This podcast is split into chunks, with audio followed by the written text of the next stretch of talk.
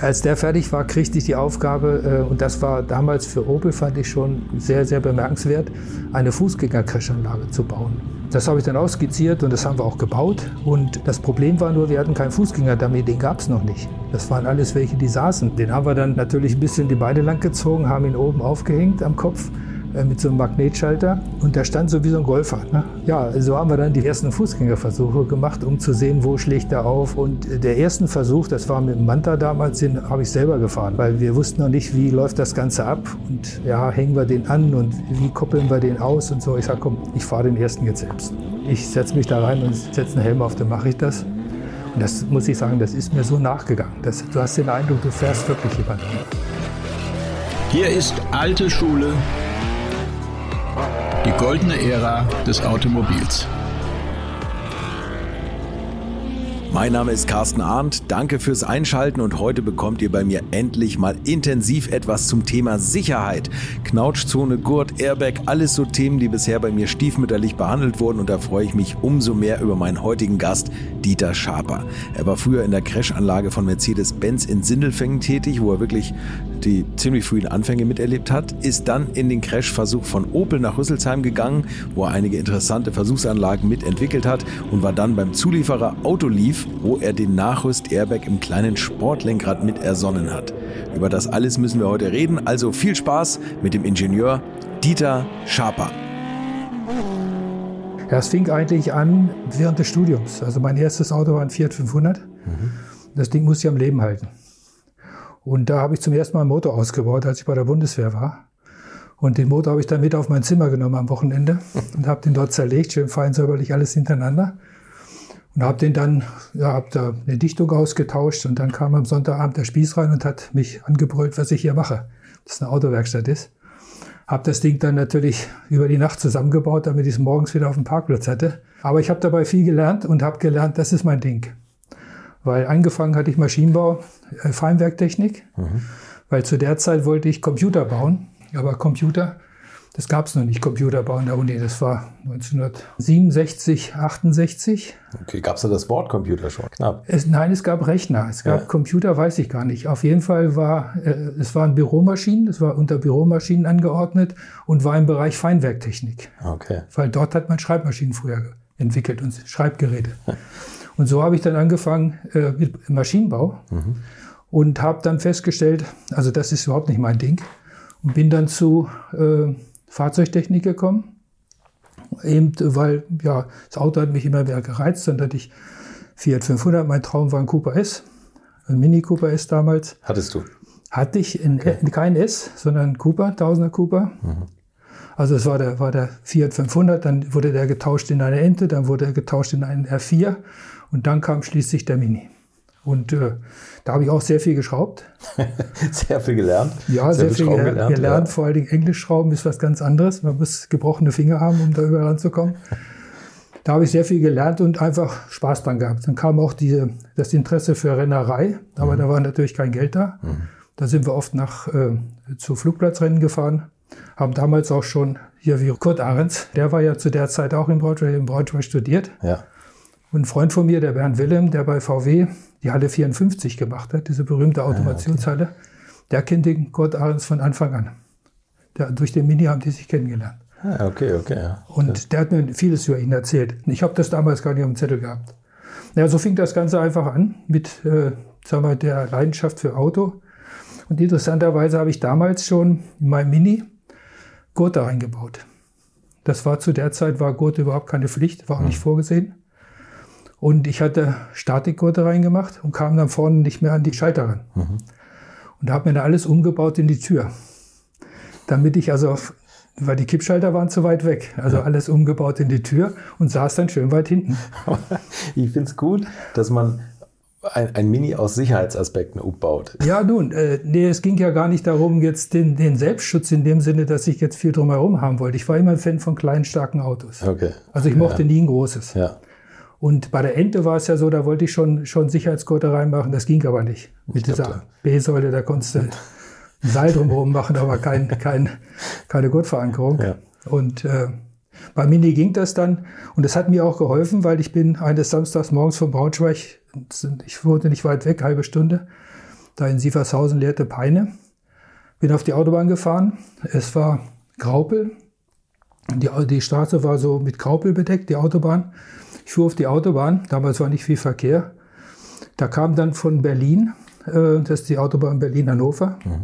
kam ein VW Käfer schon angeschleudert auf diesem Schneematsch. Vor mir, ich war schon gerade aufgefahren, da düste er an, dem, an mir vorbei, knallte gegen die Leitplanke, die Tür ging auf, der Fahrer flog raus und rutschte auf dem Bauch auf diesem Graupel auf der Überholspur weiter. Und ich dachte, um Himmels Willen bloß nicht auf diesen Kerl drauf fahren. Bin dann aber, sein Auto berührte meins. Ich bin dann in die Leitplanke vorne angeditscht. Ja, und da, ich saß da drin, mir war nichts passiert.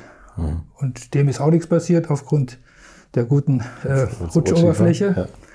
Ja gut, aber das war für mich so ein Zeichen, okay, du musst angegurtet sein, sonst hast du keine Chance. Ne? Ah, beim Unfall weniger Chancen. Und was hast du da alles umgebaut in die Tür? Also äh, die, die, die komplette Schaltereinheit? Also, also alles, was, der Mini hat es ja in der Mitte. Ja. Der hat ja diese Scheibenwischer und äh, Choke, das habe ich da gelassen, das brauchen wir nur einmal.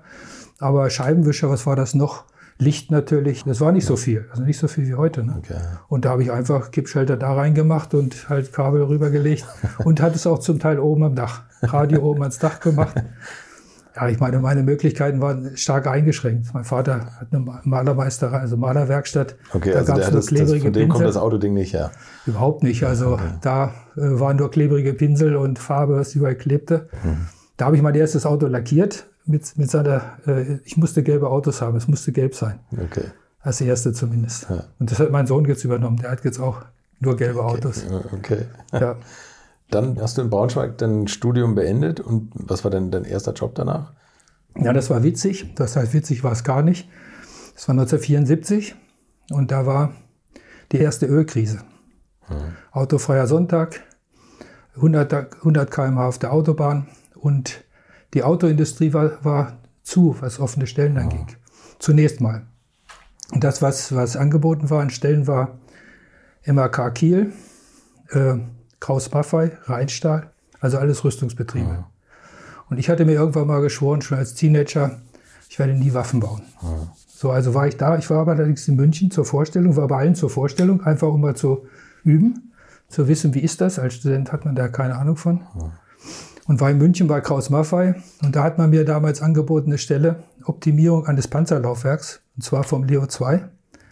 Der sollte äh, mit, glaube ich, 60 oder 80 kmh über ein Meter hohe Hindernisse fahren oder 80 Zentimeter hohe Hindernisse, ohne dass sich die Plattform oben bewegt. Mhm. Eine herausragende, also wirklich herausfordernde Aufgabe. Ich mhm. habe gesagt, die Aufgabe ist klasse.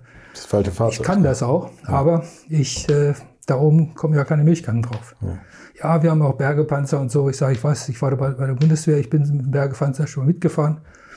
Ist nicht mein Ding. Mhm. Und bin dann durch Zufall, habe ich von Opel eine Stelle gefunden, weil mein, meine Diplomarbeit war im Prinzip, ähm, äh, hatte äh, über die FE, Finite Elementmethode.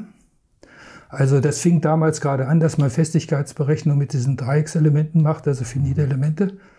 Und ich hatte für für einen Assistenten, der das sehr umfänglich berechnete oder ermittelte oder entwickelte, habe ich dann so ein Dreieckselement äh, berechnet, um einfach äh, sozusagen die Simulation der Wirklichkeit äh, vom Blechverhalten oder Materialverhalten dort darzustellen. Mhm. Also mit anderen Worten, ich hatte mich auf äh, Berechnung, äh, Festigkeitsberechnung spezialisiert. Mhm und hatte bei Opel auch einen Job gesehen, wo ich mich drauf beworben habe und war dann auch dort, der in der Berechnungsabteilung war. Und im Zeichensaal in Braunschweig saß neben mir jemand, der Horst Marit, und der sagte, Mensch, ich war auch bei Opel. Das ist eine tolle Stelle. Wir wussten aber nicht, dass wir uns für dieselbe Stelle beworben hatten. Kurzum, ich äh, habe da den Kürzeren gezogen, weil er zuerst da war. Er kriegte die Zusage, ich nicht. Und dann hat sich zufälligerweise was bei Daimler gegeben, in Sindelfingen. Und äh, da war jemand weggegangen zu VW und da war eine Stelle frei. Und dann kam ich da hin und naja, Versuch klingt immer spannend. Ja. Das war zu, fast das Diametrale zur Berechnung, wobei es eigentlich Twins sind, die ja. gehören zusammen. Ja, so bin ich dann eigentlich zu der modernsten Crashanlage der Welt seiner Zeit gekommen, nach Sindelfing. Und das war aber Crashversuch. Crashversuch. So, weil, weil ehrlich gesagt, mit deinem Gurt-Nachrüsten und so klingt das immer schon so nach Sicherheit und dass das immer schon ein Thema für dich war. Ja gut, das ne? war zufällig, dass und dann, ich da, bist du zufällig da gelandet, ja, was ja. ja eigentlich verrückt ist. Ich suchte eine Stelle in der Autoindustrie ja. und äh, wollte ja nicht woanders hin und das war Zufall, purer Zufall. Crashversuch. Und ich musste eine neue Sprache lernen, Schwäbisch weil in der Werkstatt wurde Schwäbisch gesprochen. Den ganzen Tag Maultaschen essen. Ja, sowas, ja. Äh, Haberschlachter Heuchelberg trinken. Das hatte ich probiert. Aber mit norddeutscher Zunge ist das nichts. Ist ja schwierig, ja. Du, und, und wie, wie sah damals die Crashanlage aus? Wenn du sagst, die modernste der Welt oder Europas? Oder nee, der Welt. Der Welt ja. Also das war, Daimler hatte da richtig geklotzt, kann man sagen. In welchem Jahr war das? Das war 74. Ja, okay, also da war ja schon viel an, an Crashversuchen. Glaube Bela Barini hat ja schon viel. Ja, aber der hat da damals noch am sogenannten Cup äh, äh, gearbeitet. Die hatten bei Daimler, das sieht man jetzt, wenn man hier auf der Autobahn vorbeifährt. Äh, da ist auf der einen Seite jetzt die Motorworld, auf der anderen Seite ist ja Daimler, Wagenauslieferung. Mhm. Und äh, direkt neben der Wagenauslieferung war früher äh, eine Crashbahn. Mhm. Früher, also vor meiner Zeit, noch vor 74 es muss irgendwann, weiß ich, 72 oder was müsste mit aufgehört, äh, aufgehört haben. Dort hatte man eine Heißdampfrakete, eine mhm. Wasserdampfrakete, mit der man das Auto beschleunigt hat und dann äh, ja, gegen Block gefahren hat. Das war alles ziemlich rustikal. Mhm. Und da standen die alle oben mit einer Kamera irgendwie auf dem Hügel und also es war ziemlich Wildwest. Und diese Anlage, die war wirklich vom Feinsten. Es war, ich glaube sogar die erste Indoor. Okay. Die war auch für LKWs ausgelegt, also nicht nur für zwei Tonner, sondern auch bis, weiß ich nicht, drei, vier Tonner. Äh, also kleinen LKWs, nicht groß LKWs. Und sie war für Geschwindigkeiten, glaube ich, bis, also normal haben wir ja 50 km/h, also 54 km/h, 30 Meilen pro Stunde sind wir gefahren, mhm. war ja der Standardcrash. Aber sie war auch für mehr. Die haben wir auch einmal genutzt, äh, sind wir, glaube ich, mit 60 oder sowas gefahren. Okay. Das war ein Spezialversuch. So, und die war, äh, das Besonderheit war, es wurde beschleunigt mit einem Linearmotor. Das ist im Prinzip eine unterirdische Schiene. Da ja. drin ist ein, ein Riesenpaket von, von Wicklungen sozusagen, mhm. was dann durch ein Magnetfeld äh, eingezogen so eine, wird. So eine Magnetschwebebahn eigentlich. Ne? Im Prinzip ja. Ja, grob, so, ja. das Ding, da war, war so, ein, so ein Haken, so ein, so ein Greifer dran. Mhm. Und am Motor, an dem Querträger, wurde dann eine Kugel angeschraubt oder geschweißt nee, geschraubt, ich kam nachher wieder ab. Die musste man jedes Mal haben und da, da fasste dieser Arm an. Und dann wurde das Fahrzeug beschleunigt auf etwas mehr als 50 km/h, also mehr als die Sollgeschwindigkeit. Und dann wurde es vorher ausgeklingt, elf Meter vorher wurde das Auto ausgeklingt. Mhm. Und dann wurde der, der, der Läufer unten drunter, der wurde beschleunigt, damit er unterm Fahrzeug weg war, wenn das Fahrzeug gegen Block geht, weil man wollte von unten filmen. Ah, okay. Ja, der okay. musste richtig nur Dampf geben und der ist dann unter dem Block durch, unter der Straße durch ins Nachbargebäude. Und da wirklich im Keller Nachbargebäude hat er dann seine Bremszone gehabt. Also der, der hat Vollgas gegeben, ist dann quasi unter dem Block gleich wieder in die Bremse gegangen und ganz zum Schluss war dann nochmal Tellerbremsen und alles, was man so in Eisenbahnpuffern hat, so wirklich. Mhm. Das ist dann letztes Ende. Ne? Ja, ja. Und wie, als wir mal wirklich Höchstgeschwindigkeit gefahren sind, also ich habe es nicht gefahren, aber Kollegen, da hatten wir alle Bammel, dass das da hinten nicht ausreicht. Inklusive aller, aller Hierarchien oben drüber. Die haben alle mitgefiebert. Naja, und da ich, war ich zwei Jahre und meine, ähm, ich hatte für mich die Vorgabe, dass ich meinen ersten Job nur zwei Jahre mache und mhm. dann wechsle. Hintergrund war, ich komme aus dem Dorf, wo alle zu VW gingen. Mhm. Entweder nach Hannover ins Werk oder Wolfsburg ins Werk, weil ich genau mittendrin wohnte. Und äh, ich wollte nicht zu VW gehen. 1974 war es so, da war der Golf noch nicht, der kam ein Jahr später, glaube ich. Mhm. Da war noch der Käfer angesagt. Da wurden Türklinken geändert, da wurde das Rückfenster größer gemacht, da wurde das hinten der Rück, die Rückleuchte größer gemacht. Das war nicht so prickelnd. Mhm. Für mich war es war klar, ich gehe nicht da, wo alle hingehen, zu VW.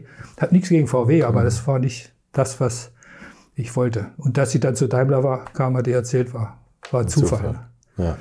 Ja, aber die Crashanlage war wirklich begeisternd und noch eine Anekdote dazu. Das kann man sich heute gar nicht mehr vorstellen. Dieser Linearmotor hat richtig Strom gezogen. So, und die Stadtwerke von Sindelfing haben das schon gemerkt. Wenn, ihr so einen Crash gefahren habt? Ja, und zwar in dem Augenblick nicht, die, äh, nicht der äh, Linearmotor, sondern hauptsächlich das Licht. Also um 500 Bilder pro Sekunde zu machen, 10.000, äh, 1000 hatten wir glaube ich noch nicht, das war 500, waren ja normale Kameras brauchte man sehr viel Licht. Ja, Ah, okay. weil du, Okay, ja. hast du brauchst eine kurze Belichtungszeit, also brauchst du viel Licht, damit du eine saubere, äh, saubere Bildaufnahme bekommst. So, und das, dann waren unten riesige Scheinwerfer, das waren Gasentladungslampen mit solchen riesen Codes und Kolben. Und äh, oben war es gepflastert mit, mit, diesen, mit diesen riesen Scheinwerfern, die auch eine riesen Hitze entwickelten. So, und die wurden äh, vorm Crash angeschaltet. Die mussten dann einen Augenblick an sein, damit sie die Farbtemperatur bekamen. Und dann wurde auf den Knopf gedrückt und dann Crash. Das Crash dauert 200 Millisekunden. Das Auto war 60 Zentimeter kürzer, zitterte noch ein bisschen und dann wurden die Lampen auch gleich wieder abgeschaltet. Okay. Aber in dem Augenblick, das, ein ein Kollege von mir, Herr Knöchelmann, der hat diesen Crash gefahren, da kriegt man dann eine Rückmeldung von Stadtwerken oder beziehungsweise von der Werksverwaltung, was wir da eigentlich machen. Sie hätten so eine riesen Stromrechnung. Für den kurzen Moment, ja. Ja, die Peaks. Die Peaks, waren so tun weh. Ah, okay. Das ist ja, der, der, alles, was über einer gewissen Last ist, wird richtig teuer. Weil das, okay, weil das du kannst ja nicht normal ist. Strom bereitstellen im Sinne von wie so ein Wasserreservoir. Die haben ja auch keine Batterien gehabt oder was. So, die Folge war, dass wir dann äh, zusammensaßen mit der, mit der Werksverwaltung. Um, ich war nicht dabei, ich kann das nur so von außen erzählen. Ich war in der Gruppe drin, Kollegen haben das gemacht. Ähm, dann wurde beraten, was machen wir. So, und die Lösung war dann, dass erstmal mussten wir im Stadtwerken sagen, wir fahren Crash um 16 Uhr. Dann hat im Werk wurden alle Lüfter abgeschaltet. Alles, was irgendwie abschaltbar, an- was Strom verbrauchte, wurde abgeschaltet. Also runtergefahren. Und dann wurde eben kurz vorher gesagt, okay, 16 Uhr steht noch. Und dann war ein Countdown da. Ne? Dann musste das alles auf den Punkt kommen. Und das Ganze hat, weiß ich nicht, Hausnummer vier, fünf Minuten gedauert. Und dann war wieder in Wartung, dann konnten die alles wieder anschalten. Also, Das muss man sich mal vorstellen, weil ich denke, man denkt natürlich, so ein Autowerk zu betreiben, zieht eh so viel Strom, weißt du, so, dass man da so einen kurzen, kurzen Anführungszeichen Crash mit ein paar Lampen, dass man das merkt, oder? Naja, ein paar Das Lampen ja- ist gut. Ja, Also ja, da klar, kommt richtig, ja was, da kommt sein, richtig ne? was durch. Und ich habe damals auch gelernt, dass eben alles, was über Normallast ist, dass das fürchterlich teuer ist, weil sie das einfach nicht haben. Und in dem Augenblick, wo, wo du das brauchst, ohne Ansage, musst du es anderen wegnehmen. Geschichte wiederholt sich gerade. Ja, genau, das ist jetzt ähnlich. Ne? Und das hat man dann gelernt. Und äh, Daimler hat auch, äh, die haben ja jetzt eine neue Anlage, schon seit vielen Jahren. Und der Linearmotor ist eine einmalige Geschichte gewesen. Das Das macht hat keiner nachgemacht. Ich weiß gar nicht, äh, also gar nicht. bei Opel, ich bin dann, zu Opel gegangen, da haben wir es mit dem Seil gemacht, Mhm. also mit dem dicken Elektromotor, ursprünglich mal so ein V8 Chevy da hinten hinter, aber dann haben, hat man Elektromotor gemacht und ich, ehrlich gesagt, ich weiß nicht, wie es Daimler im Augenblick macht. Also Ja, okay. normalerweise macht man es mit dem Seil, man hat dann eine Klemmverbindung, die man vorher löst, damit das Auto frei läuft. Mhm. Ja. Was waren das für Autos, die ihr da gecrasht habt gerade? 74? Das Also äh, das Auto, wo ich, sag mal, eine Mini-Handschrift drin habe, ist der W123. Der war damals kurz vor, vor, vor Anlauf. Das heißt nicht kurz davor. Ich weiß nicht, wann der rausgekommen ist. Müsste irgendwie 76 oder so rum sein. Oder auch 77. Auf jeden Fall, äh, meine Aufgabe war so Teiluntersuchung, ne? also Eindringung der Lenkung zum Beispiel. Weil wenn, der, wenn der, äh, das Auto gegen den Block fährt, dann schiebt sein Motor zurück, geht in die Stirnwand rein und das geht auf die Lenkungs, ähm, und das schiebt dann rein. Deshalb hat man Wellrohr drin, deshalb hat man oben das adaptierbare Lenkrad drin. Alles so kleine Deformationselemente, die verhindern sollen, dass einem der Brustkorb platt gemacht wird. Ähm, und da war meine erste Aufgabe, ähm, einerseits, ich glaube, die allererste war, vorne die, die Deformationsstrukturen zu untersuchen. Was ist die beste Längsträgerform? Äh, äh, Und das zweite war dann eben äh, Lenkungseindringung. Und da waren halt so statische Versuche, äh, im Prinzip langsam simulieren, wie der Motor da reingeht. Solche Dinge. Also einen einen Fahrzeugcrash habe ich nicht gemacht bei Daimler. Okay, okay. Das habe ich auch bei Auto nicht gemacht. Also ich habe immer so Spezialuntersuchungen gemacht. Äh, bei Opel habe ich es auch nicht gemacht. Ähm, das war, äh, das haben Kollegen gemacht. Ich habe eigentlich sehr viel, sagen wir, Sonderuntersuchungen gemacht. Also bei dieser, dieser Crash-Untersuchung, äh, Deformationsuntersuchung fand ich besonders beeindruckend. Ich wollte wissen, wie, wie ähm, deformiert sich ein Blech? Was passiert da? Und habe dann gesagt, ich brauche eine Kamera mit 10.000 Bilder pro Sekunde. Da wurde ich für verrückt erklärt, das gibt's nicht. Ich wusste aber, es gibt eine. Das war eine besondere Kamera, die kann nur über ein paar Millisekunden überhaupt diese, diese hohe Bildfrequenz machen. Heute ist das anders. Und da braucht man noch mehr Licht. Aber es wurde dann gemacht. Ich habe dann mir Blechstreifen äh, machen lassen mit verschiedenen Knickformen. Also die waren geknickt, um zu sehen, was so, so, eine, so, so eine Kante ausmacht. Mhm. Ne, so ein Längsträger ist meistens so ein, ein rechteckiges Hutprofil, zwei Hutprofile zusammen. Mhm. Na, idealerweise ist ein Rohr, aber ein Rohr kann man vorne schlecht reinkriegen.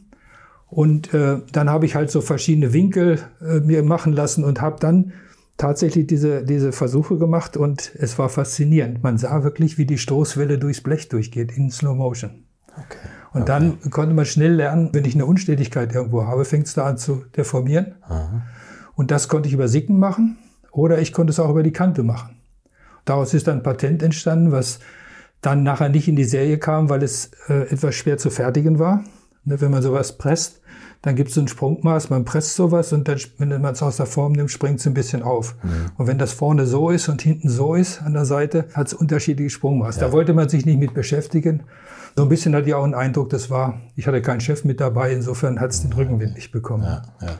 Aber sei es drum, es hat Spaß gemacht und ja, es gab, bei Daimler bin ich halt weggegangen, weil es waren, also einmal, weil ich es wollte, zum anderen auch, weil ich den Eindruck hatte, dass man so ein bisschen in der Bürokratie erstickte. Also ich habe da eine Woche Versuche gemacht, habe zwei Wochen ausgewertet mit den Filmausnahmen und dann habe ich drei Wochen mit meinem Bericht rumgemacht. Ja, weil ich von meinem Chef zum Abteilungsleiter und manchmal noch weiter über Semikolon gestritten haben und über Kommasetzung und über Wörter und all so ein Kram und ich fand das wirklich nicht passend. Ne? Da wartet jemand aufs Ergebnis und wir machen da sowas. Ja. Aber es war eine gute Zeit war trotzdem eine gute Zeit. Und dann rief Opel. Oder, oder ja, dann hatte ich bei Opel, ja, da, äh, nee, da hatte ich da äh, was gesehen. Ich weiß gar nicht, das ging nicht über Headhunter, sondern ich hatte da was gesehen, habe mich dann dort beworben und da war was im Versuch. Und äh, das Witzige war, als ich gekündigt habe, damals war der Dr. Breitschwert, mhm. der war der Chef der Entwicklung. Und dann kriegte ich irgendwann gesagt von meinem äh, äh, äh Gruppenleiter, ich sollte zum Breitschwert kommen. Ich so, normalerweise, wir waren vorher schon ein bisschen mit einem Kollegen zusammen, wir waren so ein bisschen auffällig geworden durch Driften im Werksgelände. da waren wir schon mal beim Versuchschef ange, an, da mussten wir antanzen. Da dachte ich, na, hast du irgendwas noch ausgefressen zu guter Letzt? Dann kam ich da hin, war er mich begrüßt und äh, ich, ich weiß jetzt gar nicht, was ich hier soll. Sagte, ja, wenn ein junger Ingenieur bei Daimler kündigt, möchte ich das wissen. Hm. Warum kündigen Sie? Und da habe ich ihm das erklärt mit der Bürokratie. Erstmal, dass ich ohnehin vorhatte, nach zwei Jahren zu wechseln, dass es nichts gegen die Firma ist. Und dass mich aber eben ein paar Sachen äh, stören. Jetzt gerade so. Das langsame Verarbeiten von Daten und die Behebigkeit, die zum Teil war und noch ein paar andere Sachen. Und, äh, und jetzt gehen Sie zu Opel und da glauben Sie, ist das besser. Das glaube ich okay, sag, Vorschlag, wir treffen uns in zwei Jahren wieder und dann sagen Sie mir, wie es Ihnen ergangen ist. Ja, okay. Zwei Jahre später war er Chef von Daimler und ich war kurz davor, nach USA zu gehen. Und dann habe ich gesagt, das mache ich jetzt nicht mehr. Ich hätte es machen sollen. Das wäre sicherlich gut gewesen, weil es wäre interessant gewesen, einfach diesen Austausch zu machen. Ja, das denke ich. Gerade. Weil Daimler ist eine sehr gute Firma, aber da fehlte einfach der Speed. Das war übergenau alles. Ne? Mhm. Und Daimler war damals auch gerade im Übergang von der Meistergesellschaft zur Ingenieursgesellschaft. Mhm. Weil davor 116er, da sieht man das noch, das war ein Auto von Meistern gemacht. Ein Handwerkerauto. Handwerker, ne? also genau. Handwerklich gefertigt. Da haben die Zeichnung meistens hinterher gemacht. Und das fing mit dem 126 und 123 war es anders. Ja. Aber 123 wollte ich noch sagen, was das, das, was auf meinem Mister gewachsen ist, das war so ein Stegblech im Wasserkasten. Ne? Das war vorher gerade und dann habe ich gesagt, da müsst ihr so einen Bogen reinmachen, weil das Ding schiebt, von, wenn der Motor draufkommt, nach, äh, in die Fahrgastzelle rein.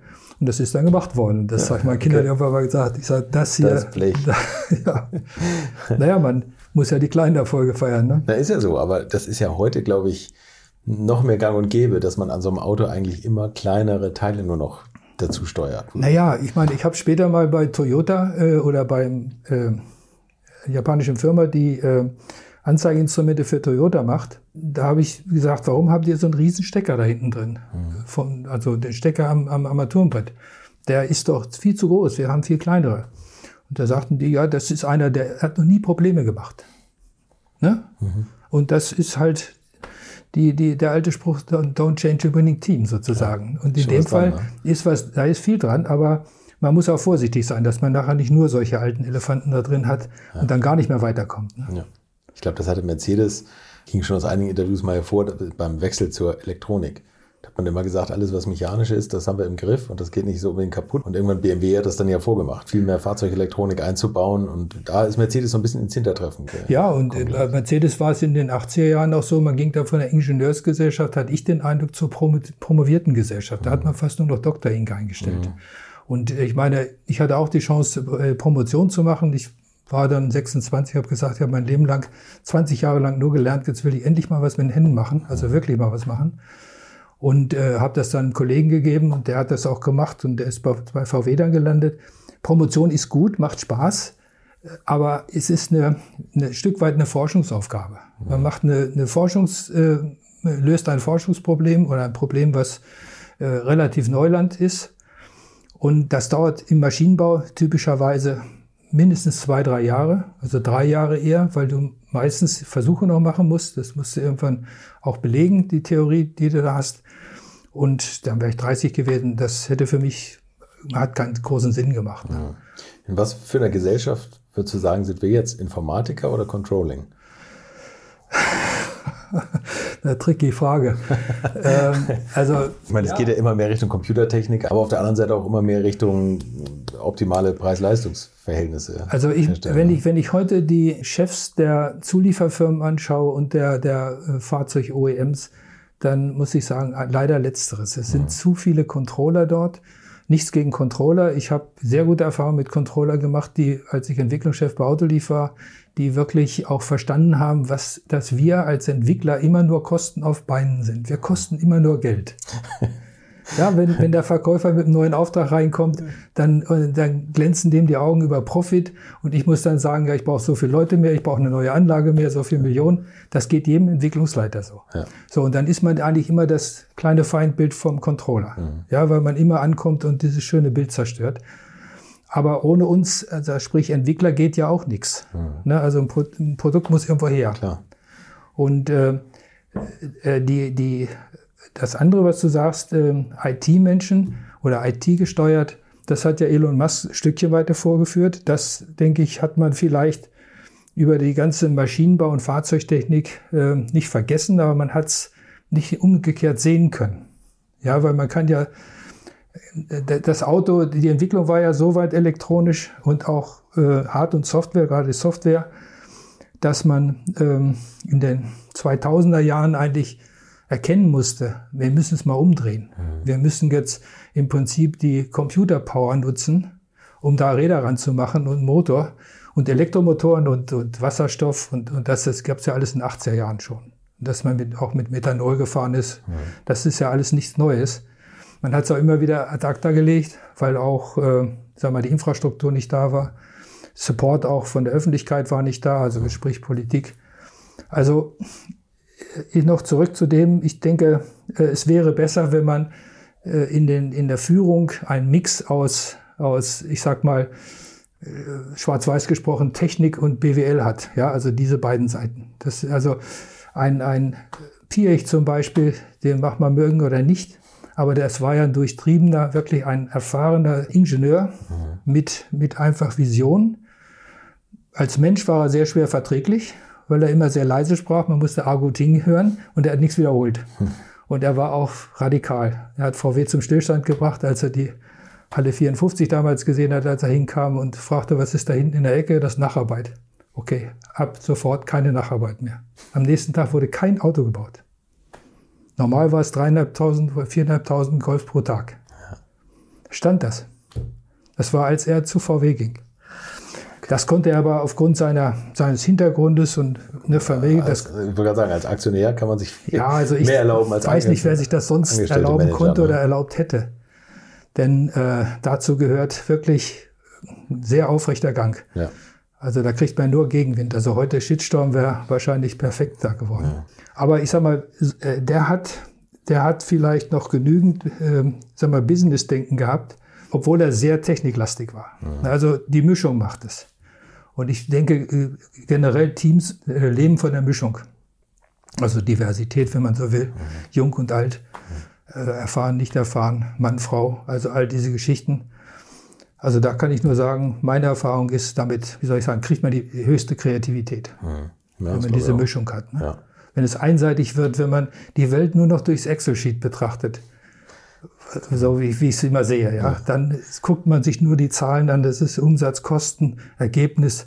So, und dann kann ich an den Sachen drehen. Dann sehen alle Autos aus wie, da kann jetzt jeder sich selber was ausdenken. Das ja, und das hatte ich ja bei dir im Podcast auch schon gehört und da stimme ich zu. Bei der Liebe für alte Autos kann man auch die neuen Autos ähm, sehr kritisch betrachten, weil da sind so viele Sachen drin, die braucht eigentlich kein Mensch. Ja, die- also ich weiß nicht, wer eine Gestensteuerung braucht.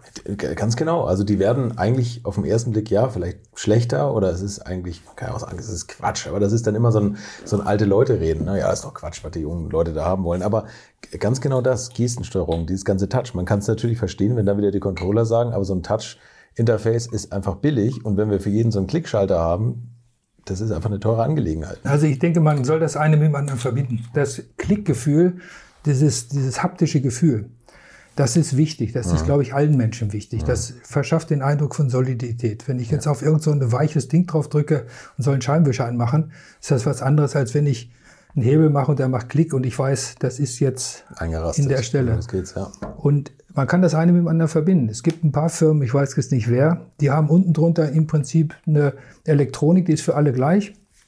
Und oben machen sie Kippschalter drauf oder Wippschalter, was auch immer. Ne? Ja. Also das finde ich, da sollte man äh, nicht konservativ sein, aber ich finde oft mal so von der Ferne anschauen, was man da eigentlich macht. Also ich bin, bin Fan zum Beispiel von, von Assistenzsystemen. Ne? Man, ABS fing, damit fing es an, ABR.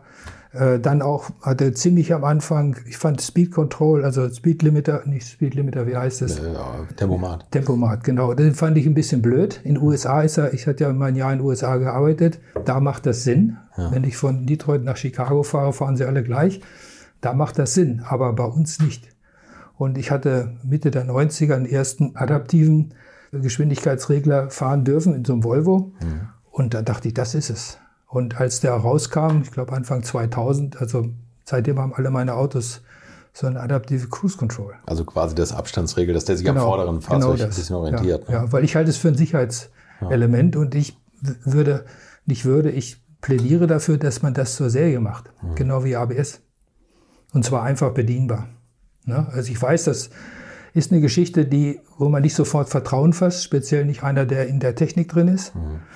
Also ich weiß das so von meinem Umfeld, dass viele da, ohne Namen zu nennen, erstmal sehr skeptisch sind. Bremst der wirklich, wenn ich da drauf zufahre?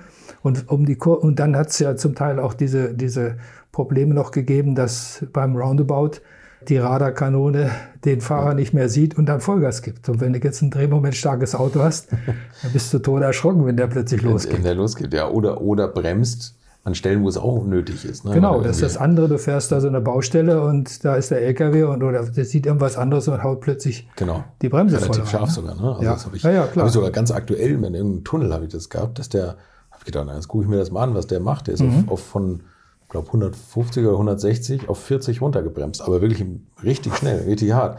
Und bis dann, ja, sag ich, da jemand im Rückspiel komme, gedacht, vielleicht gebe ich jetzt doch mal wieder Gas, bevor ich da stehe. Aber da habe ich mich auch gefragt, was der gesehen Ja, hat. und, ne? und äh, damals, äh, Mitte 90 war das im Volvo, der hat Autolief damals äh, in Schweden äh, umgebaut und die hatten vorne die Radarkanone beweglich mit dem Lenkrad. Mit dem Lenkrad, der musste ja an Autobahnen, ne? Dass Ja, ja, und das war damals wirklich ungewöhnlich, dem ist aber keiner gefolgt. Mhm.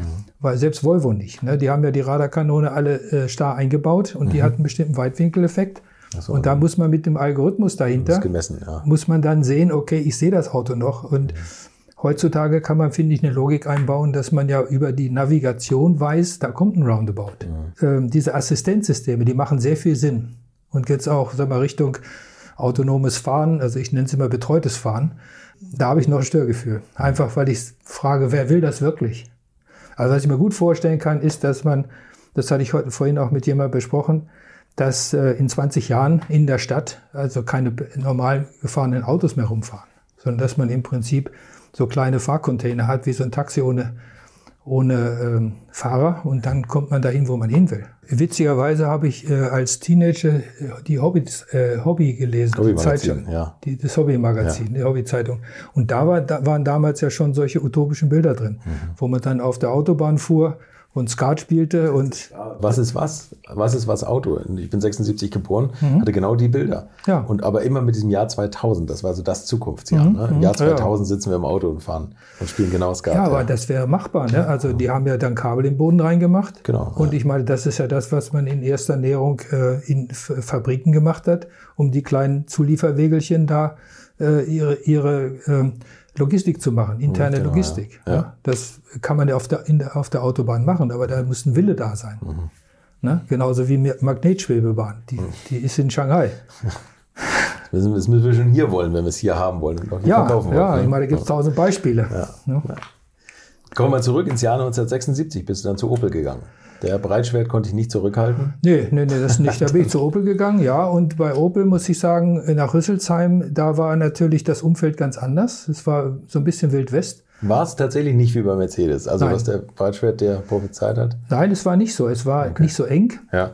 Es war deutlich, also ich hatte wirklich eine riesen Spielwiese dort.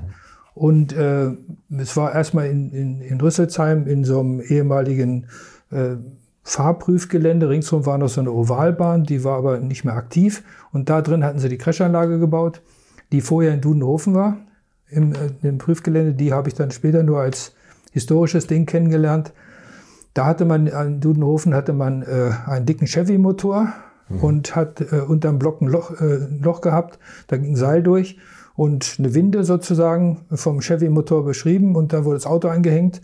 Und dann saß einer mit einem XY-Schreiber da, wo die Sollgeschwindigkeit angegeben war, hat mal ein bisschen Gas gegeben, Kupplung kommen lassen und hat dann mit dem Chevy-Motor sozusagen das Auto gegen Block gezogen. Das war so die erste rustikale Methode.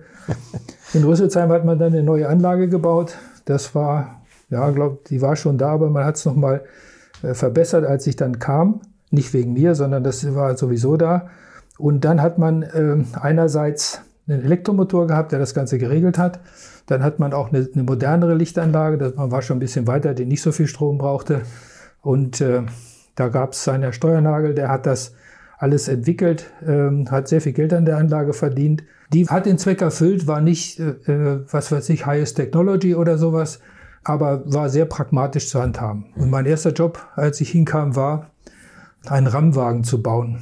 Also man hatte einen RAM-Wagen und zwar hat man ein LKW-Fahrgestell genommen, das war so ein Leiterrahmen, hat den ein bisschen verstärkt und hat dort Karosserien draufgespannt, Rohkarosserien, vorne und hinten abgeschnitten, um dann Sitze reinzubauen und äh, Gurte und den Dummy reinzusetzen und vorne Prallrohre dran zu machen. Ja, und dann fuhren wir mit dem gegen den Block, die Prallrohre deformierten und haben den Crashpuls erzeugt.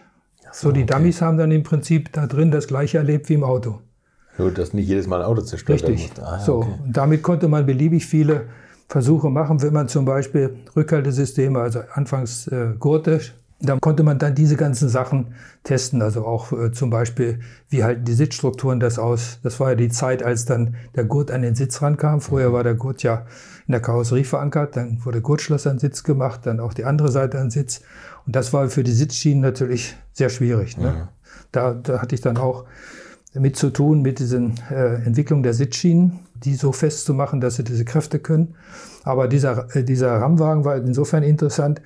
Dieses LKW-Unterfahrgestell mit der Karosserie obendrauf hatte natürlich den Stoßpunkt unterhalb des Schwerpunktes. Der Schwerpunkt von, von dem Ganzen war relativ hoch und die, die, dort, wo der Stoß reinkam, war es, weiß ich nicht, 30 Zentimeter tiefer. Und das hat beim Aufprall natürlich einen Moment gegeben. Das Ding sprang immer hinten hoch. Ja.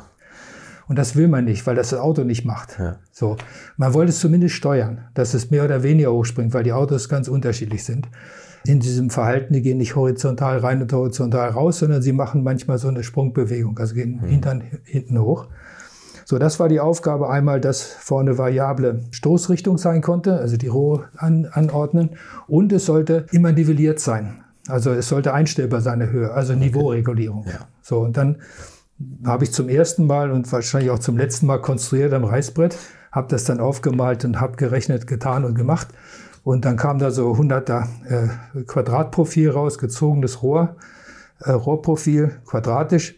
Und zusammen mit dem, mit dem Vorarbeiter in der Werkstatt, dem Herrn Weitzel, der sehr viele Zigaretten rauchen musste, bevor er seine Kreativität in Gang brichte, haben wir und noch ein paar Leute zusammen das sozusagen entwickelt. Weil ich bin einer, der, wenn er was konstruiert, eigentlich sofort den Handwerker mit einzieht. Ob es der Dreher ist oder ob es der Schweißer ist. Ich habe eigentlich die Werkstatt immer dabei, weil ich denke, Ingenieure sind nichts ohne den Mechaniker, den Handwerker. Ne? Und das hat wunderbar funktioniert, weil äh, ich habe natürlich eine Zeichnung von dem Ganzen gemacht, habe das Ding berechnet, habe ihm gesagt, okay, so muss das zusammengeschweißt werden. Und hat das auch gemacht. Und das war schon mal ein Akt, das konnte man vorher da gar nicht, so ein Riesending da zusammenschweißen. So, und was machen wir jetzt mit den Achsen? Ich sage, dann nehmen wir die Achse vom Opel Diplomat, die Vorderachse, die schneiden wir auseinander und die machen wir seitlich dran. Das hat er dann gemacht mit Anpassen, also nicht mit Zeichnung, mhm. weil das wäre ein großer Akt geworden. Und hinten eine Starrachse, eine geschleppte Starrachse und dann Luftfederung. So, und das Ganze war, war dann mit einer Pneumatik, also das war so, dass wir das äh, immer tarieren konnten vorher. Und vorne äh, war eine große Platte dran, wo man mit vielen Schrauben, äh, Schraublöchern, äh, dann die Rohre in be bestimmter Höhe anbringen können. So, und das Ganze oben drauf die Karosserie. Und das war natürlich ein großer Moment, als das Ding zum ersten Mal gegen den Block ging. Klappt das jetzt zusammen oder nicht? Ne? Und ich weiß nicht, ob es das Ding noch gibt, aber da wurde nach meiner Zeit, ich war elf Jahre dort, wurde weiterhin damit getestet. Das eine Ding hat ja, das so war, viele Crashs ausgehalten. Ja, ja, das war so gemacht, das musste so sein, dass es, dass, okay. dass es unverwüstlich ist. Ne? Das ist aber wirklich unverwüstlich. Das ist, ja, ja, das, aber das war ja mal die Theorie, ganz früher, aber ich glaube, das war so 50er, 60er Jahre, dass man Autos crash-sicher bauen wollte, indem man sie einfach so stark versteift, dass gar keine Deformation mehr stattfindet, oder? Das, ich glaube, aus Amerika kam das mal. In den 80er Jahren, deswegen in den 70ern schon an, diese ESVs gab es, diese Experimental Safety Vehicles. Dass ja, man anfing ja, zu sagen, okay, können wir nicht Autos bauen, die mehr als äh, 30 Meilen pro Stunde vertragen ja. am Block. Und die hat man dann gebaut. Ich glaube, das war 50 Meilen pro Stunde oder waren es 45? Weiß ich nicht genau. Auf jeden Fall war es, ich glaube, 60, 65 kmh. Und dann merkt man, Geschwindigkeit geht mit dem Quadrat ein. Also die Energie wird dann deutlich mehr. Und äh, da baut man dann unförmige Autos. Ja. Diese Autos hat man gebaut, die hatten einen riesen Schnauzen und hinten natürlich beim Heckaufprall wollte man es auch machen. Die wurden dermaßen unförmig, äh, dass äh, man festgestellt hat, das bringt es nicht. Andererseits muss man auch vom Unfallgeschehen her sehen, wie viel Unfallschweren dieser Art hat man überhaupt. Weil man kann ja Unfallschutz nur bis, ich sag mal, zu einer gewissen Energieaufnahmefähigkeit äh, bringen. Mhm. Irgendwann ist das Auto nicht mehr in der Lage, wenn, wenn, wenn mit, was weiß ich, 100 äh, gegen eine Wand fährst, da bleibt nichts über. Das ja. wird als Katastrophe ja. äh, einfach äh, katalogisiert sozusagen. Ne? Mhm. Da, da kannst du nichts machen. Aber äh, nach, ich sag mal, nach äh, was Pareto, so sage ich mal, erfüllt man mit dem, was man heute macht, 80, äh, 90 Prozent aller, aller vorkommenden Schweren. Ne? Und äh, ich meine, die, Fahrzeugsicherheit lebt davon, dass man sehr viel Annahmen trifft, das versuchsmäßig bestätigt, aber man kann nicht alles abdecken. Also ich sage, wenn morgen irgendein Rechtsanwalt auf die Idee kommt und sagt, so, das war jetzt ein Fall, es wird ja in den USA immer wieder gern mhm. geprobt, äh, der jetzt, äh, wo, wo, der Hersteller was, was nicht richtig gemacht hat, äh, dann haben beide Seiten Schwierigkeiten. Ne? Also diese Produkthaftungsfälle sind zum Teil Hanebüchen. Ja. Ich finde, man muss einfach den Ansatz machen, wirklich wie Pareto. Ne? Was, was ist wirklich sinnvoll? Was hat die größte Wirkung? Und äh, du musst ja nur mal die, die Getöteten und die schwerverletzten Kurve anschauen. Ich weiß, ungefähr grob 1970, glaube ich, hatten wir irgendwas mit 21.000 äh, Verkehrstote. Das war das höchste Jahr, ne? ja, und, aber da muss man dagegen sehen, wie viele Fahrzeuge waren auf der Straße. Mhm. Das war relativ klein. Mhm. Kurz bevor, es war 1990, glaube ich, war die Wende, genau. da war es. Da war es, glaube ich, schon bei, weiß nicht, 5000 oder was. Mhm genau weiß ich, 4.000, 5.000, also deutlich runter. Ist aber, glaube ich, nochmal gestiegen durch den. Richtig, eben durch die dann Wende, ist ne? es wieder auf 11.000 oder 12.000 gestiegen. Ja. Ähm, weil natürlich in der DDR andere Verhältnisse waren, Straßenverhältnisse, ja. Autos und so weiter. Ähm, und ist dann aber wieder runter. Und jetzt sind wir, glaube ich, bei 3.000 oder 2.800. Wenn man das auseinanderdröselt auf, wie viel ist auf der Autobahn, wie viel ist in, auf der Landstraße, wie viel ist in der Stadt, wie viel sind Zweiräder, wie viel sind besoffen, ja. Müsste man eigentlich schon mal die Forderung nach Tempolimit rausrechnen, weil es ist eigentlich verschwindend gering. Wo ich immer noch äh, suche, sage ich mal, äh, ich weiß nicht, wo ich da suchen soll, wie viele äh, tödliche Unfälle oder schwer verletzte Unfälle auf der Autobahn passieren mit Geschwindigkeiten über 130, dass man einfach eine Kategorisierung hat. Ja? Glaub, und dass man sagt, will man gar nicht sehen. Wahrscheinlich man weiß nicht. Wahrscheinlich nicht. Ich weiß jetzt auch nicht, aber, Nein, aber, aber ja, pro ist Kilometer ist die Autobahn die sicherste Strecke. Ja, genau. Also es ist viel gefährlicher, mit dem Fahrrad durch die Gegend zu fahren oder, oder als Fußgänger in der In der Stadt. Stadt, genau. Ne? Ja. Und äh, ich meine, in der Stadt, ja, da kann man, da, wie gesagt, da meine ich, da müsste man den Verkehr einfach anders organisieren. Ne? Bei Opel, an was hast du da entwickelt? Ah, du hast auch den, den Ladungsschutz. Das finde ich übrigens auch interessant. Nicht nur Crash-Sicherheit, sondern natürlich auch im Innenraum, was da gelagert ist und was. was Ja, ich kriegte ja. dann, ich äh, muss dazu sagen, ich bin ähm, 79 bin ich, gehörte ich zu den Auserwählten, die nach USA durften. Ja, da war ich ein Jahr in den USA. Das war so ein Programm von General Motors, wo aus der ganzen Welt äh, von den General Motors Firmen äh, eine bestimmte Anzahl von, ich weiß gar nicht, wie viel das insgesamt waren, ich schätze mal so 15, 20, die, sag mal, vorgeschlagen worden sind, ausgewählt worden sind pro Jahr, die dann äh, nach USA gingen, nach Detroit gingen, äh, dann ein Vierteljahr am äh, General Motors Institute im Flint sozusagen so eine College-Nachreifung kriegten. Wir waren ja alle sozusagen fertig mit unserem Studium. Es war mehr für, für, mich, war ein Jahr da, war es mehr äh, so ein, so ein äh, Business-Englisch lernen, äh, Präsentationstechniken zu lernen, die Begrifflichkeiten in der Betriebswirtschaft zu lernen und solche Sachen. Das war gut. Aber es war schon wirklich eine besondere Geschichte und eine besondere Erfahrung, auch Amerika so ein bisschen äh, zu, zu empfinden persönlich. Und die restlichen Dreivierteljahre war, war, ich, war ich dann und die Kollegen auch in verschiedenen Bereichen von General Motors. Ich war natürlich im Milford Proving Ground, da wo Crash war. Da war ich zwei Semester und ein Semester war ich im, äh, was war das? Ähm, im Project Center von, glaube Chevrolet Project Center. Mhm. So, da auch in der Struktur rumgemacht und sowas.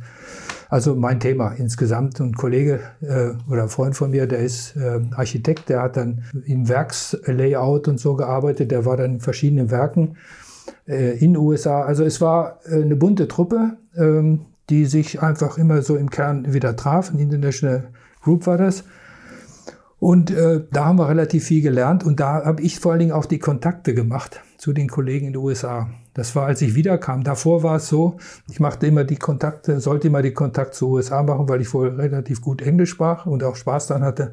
Das war aber zu der Zeit vor 79 dann mit Telex und mit Telefonieren. Und wenn ich telefoniert habe, hat mein Chef schon immer davor gestanden, Gott, nicht so lange, nicht so lange. als ich dann einmal in den USA war, das war davor, nee, danach, ich glaube, da war davor noch schon einmal bei der ESV-Konferenz. Kurzum, wenn man sich getroffen hat und äh, ich sag mal den Kaffee miteinander getrunken hat oder das berühmte Bier oder was, dann hat man, äh, dann kommuniziert man ganz anders. Mhm. Und dann kriegt man von dem anderen auch was, wenn man was haben will. Mhm. Das war vorher immer so ein Schuss ins Dunkle, irgendwann kam aber was zurück. Mhm. Und nach diesem Jahr war das, als ich 80 zurückkam, war es natürlich deutlich besser. Die Kontakte waren alle da. Und Schutz vor Ladung, äh, um das Thema, also sag mal so, ich kam zurück und dann kriegte ich ein neues Thema, das hieß Innenraum. Ja, Innenraumsicherheit, ne? weil beim Auto Sicherheit hast du ja einmal die Struktur, Crashverhalten und so, also äußere Sicherheit. Und dann kam innere Sicherheit, also alles, was Innenraum ist, also Sitze und Lenkrad und Armaturentafel und die ganze Verkleidung drumherum. Ich muss aber dazu sagen, davor, nach, nach diesem Ramses, nach, so hieß der, der Rambock, Ramses II, der andere hieß Ramses I, Ramses vom, aus Ägypten, von Rambock eigentlich abgeleitet. Als der fertig war, kriegte ich die Aufgabe, äh, und das war damals für Opel, fand ich schon äh, sehr, sehr bemerkenswert, eine Fußgänger-Crashanlage zu bauen. Ja, weil wir wollten Fußgängeraufbauversuche machen. Das habe ich dann ausskizziert und das haben wir auch gebaut. Und das Problem war nur, wir hatten keinen Fußgängerdummy, den gab es noch nicht. Das waren alles okay. welche, die saßen. Das Becken war alle zum, die Becken waren zum Sitzen. Mhm. Und den haben wir dann natürlich ein bisschen die Beine lang gezogen, haben ihn oben aufgehängt am Kopf äh, mit so einem Magnetschalter und der stand so wie so ein Golfer, ne? so ein bisschen mit der Kackhaltung. Ja, ja. und äh, ja, so haben wir dann die Fußgänger, ersten Fußgängerversuche gemacht, um zu sehen, wo schlägt er auf und, und, und die ganzen Erkenntnisse daraus. Und der ersten Versuch, das war mit dem Manta damals, den habe ich selber gefahren, weil, weil wir wussten noch nicht, wie läuft das Ganze ab und ja, hängen wir den an und wie koppeln wir den aus und so. Ich sag, komm, ich fahre den ersten jetzt selbst. Ich setze mich da rein und äh, setze einen Helm auf, dann mache ich das. Und das muss ich sagen, das ist mir so nachgegangen. Das, du hast den Eindruck, du fährst wirklich jemand um. Ja, du, du siehst jemanden und hältst voll drauf. Das muss man auch. Ja klar, du fährst können. da mit, mit, weiß ich was, wir hatten 50 km/h, fährst drauf, ungebremst fährst du drauf. Mhm. Normal ist die Reaktion, du bremst. Mhm. Und das ballert dir dann in die Scheibe rein. Also muss sagen, das ist mir wirklich lange nachgegangen. Und das sind einfach so Dinge, die sind dann irgendwo tief eingebrannt. Das glaube ich. Aber das war davor noch. Und als ich wiederkam aus USA, da, wie gesagt, ging es zum Innenraum. Und Opel war ja sehr bekannt zu der Zeit für die Caravans. Also die, der Caravan war ja schon sehr lange eigentlich der Lieferwagen sozusagen in Pkw-Form also für Kombis, Handwerker die, und so weiter, die Kombis. Opel, ne? Ja. Man hat sich da auch schon, auch vor meiner Zeit, mit äh, Schutz vor Ladung beschäftigt. Man hat also Daimler, bei Daimler hatte ich noch erlebt, dass man das Rollo machte. Ja, Daimler das Rollo, was dieses, wirklich. Dieses Netzrollo. Das ne? Netzrollo, was ja super ist, weil das wird oben eingehakt wo der, der Rollokasten ist. Das ist ein solides Aluminiumteil und das hält sehr viel aus. Mhm. Und das macht die Firma BOS, glaube ich, damals. Und das hat ein Mitarbeiter, ein Kollege bei Daimler hat das entwickelt, ist dann zu BOS gegangen, hat es dann dort äh, als Geschäftsführer weiter auch gebaut. Mhm. Und das ist auch bei BMW reingekommen. Das wird heute noch gebaut in dieser Form. Das ist Doppelrollo. Einerseits das Netz, andererseits die Abdeckung. Mhm. Und Opel äh, konnte das damals nicht verwenden, weil es einfach zu teuer war für die Preisklasse war das nicht, nicht umsetzbar. Und dann hatte ein Kollege hatte da schon so einen Rohrrahmen gemacht und dann äh, hatte man da innen drin so ein Netz reingeknüpft, was übrigens im Knast gemacht worden ist, das Netzknüpfen, das haben sie irgendwo im Gefängnis machen lassen, ja. Also warum nicht? Ich meine, das ja, war dann einfach nur preisgünstiger. Und an dem haben wir verbessert, aber mein Beitrag war, dass ich gesagt habe, okay, wir müssen nicht nur jetzt da oben was machen, wir müssen auch diese umklappbaren äh, Rücksitzlehnen, die, die müssen wir so fest verankern, dass wenn einer einen Kühlschrank hinten drin hat, oder auch, äh, was hatten wir, Kühlschrank, wir hatten den Koffer, den Reisekoffer und mhm. wir hatten eine Bierkiste. Die waren alles Dummy gebaut, ne? das waren alles so mehrfach verwendbar, also nicht eine echte Bierkiste. Mhm. So, und die, die haben ganz unterschiedliche Wirkungen. Also eine Bierkiste ist voll, ist relativ schwer. Ich weiß gar nicht, was die wiegt, 15, 20 Kilo. Mhm. Und die kommt sehr konzentriert auf die Mitte. Also wenn mhm. die dann irgendwo hinten steht im Auto und äh, im Kofferraum und dann noch ein Stück hat bis dann beschleunigt zur Lehne, ne? die beschleunigt ja, noch ja. und dann knallt die da drauf. Und da haben wir erste Versuche gemacht und ja, das sah verheerend aus, ne? weil das waren Schlösser da, die waren für die Gartentür, waren die okay mhm. und hielten die, die, die Rückenlehne auch, aber die haben keine Kraft übernommen. Und da waren wir die Ersten, glaube ich, die dann äh, Kickert-Schlösser reingemacht haben von der Firma Kickert, also die Türschlösser okay. wurden dann seitlich daran gemacht. Und da konntest du wirklich einen Kühlschrank reindonnern. Das Ding hat gehalten. Das war äh, natürlich nicht die, die, die getrennten, das war eine durchgehende ja, ja. Lehne. Und die waren sehr gut und in Verbindung mit dem Netz natürlich nochmal. Ah, ja, okay, da kann ich mich sogar daran erinnern, wie das da durchgeht. Durch ja, das ist verheerend. Und ich, heute kann ich es ja sagen, wir hatten damals, da kam der ADAC zu uns und sagte, hm, könnt ihr mal unsere Autos testen, unsere Servicewagen? Die sind vollgepackt mit Zeug. Ja, stimmt. So, und dann, äh, da ist ja sehr viel Schweres drin. Also Flüssigkeiten, da Wagenheber drin und Werkzeug und so. Das ist alles sehr, sehr viel Masse. Wir haben es dann gemacht und ja, das Ergebnis durften wir natürlich nicht veröffentlichen. Das ging nur unter größter Geheimhaltung wieder zurück, weil ehrlich gesagt, äh, wenn das die Fahrer gehört hätten, die wären kein Meter mehr gefahren. Mhm. Ne, ich meine, das, die, die Gefahr ist nicht groß, dass sowas passiert, aber es kann passieren. Gut, klar, so ein ne, Stauende erlebt auch ein ADAC-Mitarbeiter. Richtig, mal, ne? richtig. Und äh, es wird ja dann ja. diese kleine Risikomöglichkeit gleich groß aufgeblasen ja, und dann sagt man, um Gottes Willen, es passiert ja, sofort. Und wir haben dann Vorschläge gemacht, wie man das besser machen kann. Mit Gurtband quer rüber. Eine Gurtband kann unheimlich viel vertragen. Mhm. Also Gurtband ist wirklich super. Das haben wir alles gemacht mit Verstärkung und so, aber das hat man dann erst im nächsten Modell umgesetzt. Also heute ist das kein Thema mehr. Mhm. Aber damals waren die Einbauten noch ziemlich windig. Das war so, wie wenn wir zwei jetzt einen, Bus zum, zum Caravan umbauen, zum Camper umbauen. Ja. Ne? Da ist da auch nicht alles so fest, wie es sein sollte. Oh. Naja, und das war, das war die Geschichte. Aber was, zum Beispiel die äh, Freiheit bei, Daimler, bei, bei Opel, ich meine, äh, das kam, ich war bei vielen Konferenzen, ich durfte auch viel vortragen, ich durfte auch im, im, äh, im Engineering-Meeting drin sein, ähm, durfte auch die Crash-Test-Ergebnisse vortragen, habe da viel mitbekommen, was auf oberen Rängen da passierte. Und die Freiheiten, die, die dort waren, die, äh, finde ich, sind dadurch gekennzeichnet, dass ich äh, Sachen machen konnte, wie zum Beispiel Motorradaufpralltest. Mhm. Ne, weil beim Innenraum kam das Thema dann auf Seitenaufprall. Das war ja, anfangs hat man immer nur Frontal und Heck angeschaut. Mhm Dann hat man das einigermaßen in den Griff gekriegt, dann war Seitenaufprall die verwundbare Stelle. Mhm. Und äh, damals äh, hatten wir, sind wir immer mit so einem Rambock reingefahren, der, der im Prinzip so ein, so ein anderes Fahrzeug simulierte, mhm. ne, die Fahrzeugfront. Und dann hatte ich irgendwo auf, der, auf irgendeiner Konferenz den Herrn Grandl getroffen, der war damals Sicherheitschef oder ja, ich glaube so ähnlich hieß das, äh, von der DEKRA. Die hatten sich mit Unfällen beschäftigt, aber von der Unfallseite her, also Unfalluntersuchungen gemacht und Unfallrekonstruktion. Und äh, da kamen wir so ins Gespräch und sagte er, ja, also wir haben Motorräder und ihr habt Autos, können wir nicht mal, wir haben da so einen, so einen komischen Unfall in, in Schleswig, in, in äh, im Norden Deutschlands und dem würden wir gerne mal nachfahren. Können wir das nicht machen? Ich sage, gut, ich frage meinen Chef.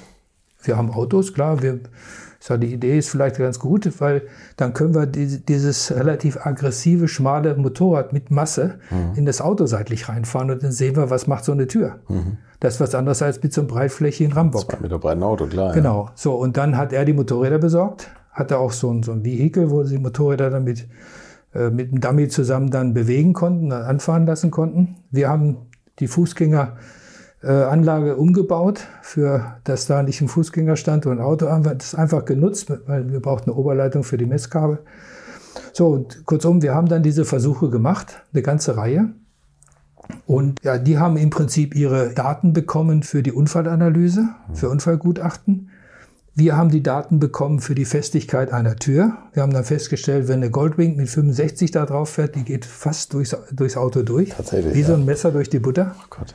Okay. Und da hatten alle blasse Gesichter, als man gesehen hat, das Ding ist fast bis durch, also kam nicht ganz durch, von der Fahrerseite bis zum Beifahrersitz das Auto getrennt. Ist das so heftig, ja? ja? Naja, das Ding ja, wiegt 300 Kilo. Ja, gut, klar. Und eine Goldwing ist normal. Ja, und das mit 65, dann ja. kann man sich aus, und das vorne mit einer ganz kleinen äh, Fläche. Mhm. Also das, da also haben alle blasse Gesichter bekommen. Und da waren die Konsequenzen, okay, da kann man jetzt nicht viel gegen tun. Das ist auch ein relativ seltener Fall, aber man weiß schon mal, wo Grenzen sind. Mhm. Ne? Und da sind ja dann entsprechende Verstärkungen in die Tür reingekommen. Insofern hat man daraus sehr viel daraus gelernt. Und wir haben das Ganze verdichtet veröffentlicht und haben es dann über die äh, äh, Opel Presseabteilung in der Motorrad veröffentlicht. Und das war damals wirklich großes Erstaunen, A, was bei rausgekommen ist. Ich meine, das war letztendlich ist, sagen wir, hinterher ist alles, äh, alles plausibel und jeder weiß es, dass der aufrechte Fahrer natürlich eine andere Bahnkurve hat als der Racer, der so drauf liegt. Ne? Und klar, wenn ich ins, ins, Auto reinfahre und liege auf dem Motorrad als Racer drauf, dann gehe ich in die Tür rein, dann gehe ich in den Dachrahmen rein. Wenn ich oben drauf sitze auf so einer GS oder so, Fliegt dann geht es oben ne? rüber. Ja. Und das ist auch relativ ähm, nicht harmlos, aber nicht so schwerwiegend, als wenn ich tatsächlich voll ins Auto reingehe. Und die Konsequenz, ich bin ja auch Motorradfahrer, ich habe dann damals und diese Innenraumversuche, die wir damals gemacht haben mit Polsterung, da hatte ich schon festgestellt, diese normalen Polster, die wir haben, diese Schaumpolster, wenn du, wenn du darauf schlägst, die verdichten sich, die verhärten. Mhm. Und da gab es, weiß nicht für welche Zwecke, Hexel, Honeycombs, Honigwaben. Ja. Das sind aus Aluminium solche Honigwaben. Und die verformen sich wunderbar. Wenn du da drauf schlägst, hast du eine Kraft, die steigt an und die bleibt dann gleich bis es quasi so verdichtet ist, ah, okay. dass fast nichts mehr über. Also sagen wir von 100 Millimeter kannst du auf 20 verdichten. Also die 80 Millimeter also hast du als wirklich gleiche gleich, Kraft. Das ist eine richtige schöne rechte Kurve. Okay. Ideal für Energieabsorption. Ich sag mal, äh, man nimmt es nicht, weil es schwer zu verarbeiten ist. Ne? Man, man nimmt die Honeycombs, wenn man ein Sandwich baut. Ne, also man macht oben irgendwie äh, äh, glasfaserverstärkte Platte, unten eine und dazwischen als Abstandshalter macht man diese Honeycombs. Okay. Dann kriegt man ein Sandwich, was extrem biegestark ist und mhm. super leicht. Mhm. Kurzum, die, die hatte ich dann äh, in, in den Innenraum drin und wir hatten gute Ergebnisse, aber unsere Innenraumleute konnten das nicht umsetzen in so ein massenproduzierbares Produkt. Mhm. Äh, da ist man dann doch beim Schaum geblieben. Und dann habe ich gesagt, das, jetzt baue ich meinen Helm mal um. Einen Helm umgebaut innen drin sozusagen statt dieses Styroporzeugs da drin äh, diese Honeycombs reingemacht und mhm. traumhafte Werte. Traumhafte Werte. Da konntest du drauf rumkloppen. Natürlich war es sehr empfindlich. So, da haben wir uns beschäftigt mit der Vorschrift für Helme. Und da war ein sogenannter Doppelschlag drin. Den kennt man heute gar nicht mehr. Du musstest zweimal auf dieselbe Stelle schlagen beim Helm und dann noch die Werte erfüllen. So, und das ist bei Schaum fast nicht möglich. Beim ersten Schlag geht es zusammen, da klopfst du nochmal drauf und dann wird das Ding riesig hart. Also muss man sehr viel Schaum reinmachen. Ja. Oder härteren Schaum. dann haben wir, sage ich mal, äh, Grandel und ich haben darüber gebrüht, haben gesagt, irgendwie müssen wir jetzt was machen. Und dann haben wir unsere Daten an, nach Brüssel geschickt, zu der Behörde, die diese ECE-Regelung macht für die Helme. Mhm. Und haben gesagt, der Doppelschlag muss raus. Der Doppelschlag kam aus USA, weil dort ursprünglich haben sie Helme für die Indy-Fahrer gemacht. So, wenn die im Nudeltopf da rumfahren bei Indy 500, und die kommen an die Bande, dann hauen die immer mit dem Helm auf die A-Säule, immer auf dieselbe Stelle. Das passiert beim Motorrad nicht. Nee, klar. Also klar. das ist ein Sechser im Lotto, wenn du da tatsächlich auf dieselbe Stelle haust. Das wurde eingesehen und dann wurde diese Vorschrift, ich äh, glaube, 92 geändert. Okay. Und seitdem sind die Helme deutlich leichter und auch vor allen Dingen äh, sicherer, was, was äh, die ganze was Aufbausicherheit angeht. Ne? Weil einfach das weicher drin werden konnte, musste nicht so hart sein. Also alles so kleine Sachen, die dann ja ein bisschen Freude bereiten später. Ja, woher das kommt, irgendwie, dass so Normen entstehen, weil Indie-Fahrer kann man gegen die A-Säule schlagen. Das ist aber generell ein Problem mit, mit Vorschriften, dass man selten was rausnimmt, mhm. weil man Angst hat, dass man dann irgendwas äh, nicht abdeckt. Ja. Das ist heute auch mit der, mit der ganzen Fahrzeugsicherheit so, dadurch, dass man die Assistenzsysteme hat, die schon sehr viele Unfälle vermeiden, mhm. nimmt man nichts zurück, kann man auch nicht. Mhm. Man kann nicht sagen, wir machen jetzt ein paar Airbags raus. Ja? ja Oder klar. Gurte brauchen wir nicht mehr, weil wir jetzt Airbags haben. Ja, ja. Die Amerikaner haben die, die Airbags eingeführt, weil sie sich nicht anschneiden wollten. Musst du dir mal vorstellen. Ja. Und das ist ja eigentlich fast noch gefährlicher, glaube ich, oder? Wenn ein Airbag rauskommt und du nicht angeschnallt bist. Naja, nee, nee du, kannst in, du kannst den Innenraum polstern wie eine Gummizelle. Das ja. geht. Ja. Dann kannst du dann rumdotzen und passiert nichts. Ja. Nur, äh, das ist nicht realistisch, weil dann hast du praktisch keinen, keinen Innenraum mehr. Du brauchst ja riesige Polsterflächen. Mhm. Und es in den 80er Jahren, ja, genau, in den 80er Jahren gab es Alternativbemühungen zum Airbag, weil in den USA war klar, schnallt sich keiner an. Ja, auf dem Pferd schnellt man sich auch nicht an, also schnelle ich mich im Auto auch nicht an. Wir sind ja stark. So. Es war einfach nicht zu machen. Bei uns kam die Anlegepflicht, Gurtanlegepflicht. Erst so und dann anschließend mit Strafe. Mhm. Dann hat sie erst richtig gezogen. USA war das nicht machbar. Und deshalb kam das Passive Restraint System, der Airbag. So ist er ja entstanden. Mhm. Ne, als passives Rückhaltesystem, weil in USA gehört zum Airbag auch ein Kniepolster. Da ist, hast du unten Kniepolster, weil wenn du nach vorne gehst ohne Gurt, musst du unten das Becken abstützen über Oberschenkel, Knie. Das hat man gemacht, das nimmt man in Kauf, hat man so ganz diese hässlichen Polster, ja, ja Polster schon, ja. reingebaut ja. mit viel Aufwand. Und äh, oben hat man einen sehr großen Airbag gehabt. Also der Fahrer-Airbag war also Minimum 50, 60 Liter bis 80 Liter für einen Fahrer. Beifahrer war zum Teil 120 Liter, weil der einen viel größeren Raum überbrücken muss. So, um so ein riesen Ding aufzublasen, brauchst du entsprechend Energie. Mhm. Dieser riesen Beifahrer-Airbag, der hat später dazu geführt, dass Kinder, die vorne im Fußraum gestanden haben, hinten durchs Rückfenster rausgeschleudert worden sind. Da hat es mehrere Fälle gegeben, wo der Airbag hochging. Die Kinder flogen durch die Heckscheibe raus. Oh Gott. War ein Riesentheater. Ja, und da, damals hatten wir ja auch für Ford schon äh, welche gemacht. Das war 93, 94. Dann kam sofort, Ford rief uns an, was ist mit unserem Airbag? Da haben wir Versuche gemacht und bei Ford hatten wir, hatten wir auf der Beifahrerseite, war zur Autoliefzeit, hatten wir nur so ein Kissen gemacht. Das war so ein 50, 60 Liter Airbag. Dieses Kissen war nur dazu da, den Kopf aufprallen. Wenn der Kopf nach vorne geschwungen mhm. ist beim angegurteten Fahrer, dass der nicht auf, auf irgendwelche Armaturenteile. Okay. Und ein, ein, kind, ein, kind, wurde eigentlich nur ein bisschen zurückgeschleudert, sage ich mal, in den Sitz rein. Mhm. Da war überhaupt keine Energie dahinter. Aber in den USA, wie gesagt, da wollte man unbedingt ohne Gurt auskommen.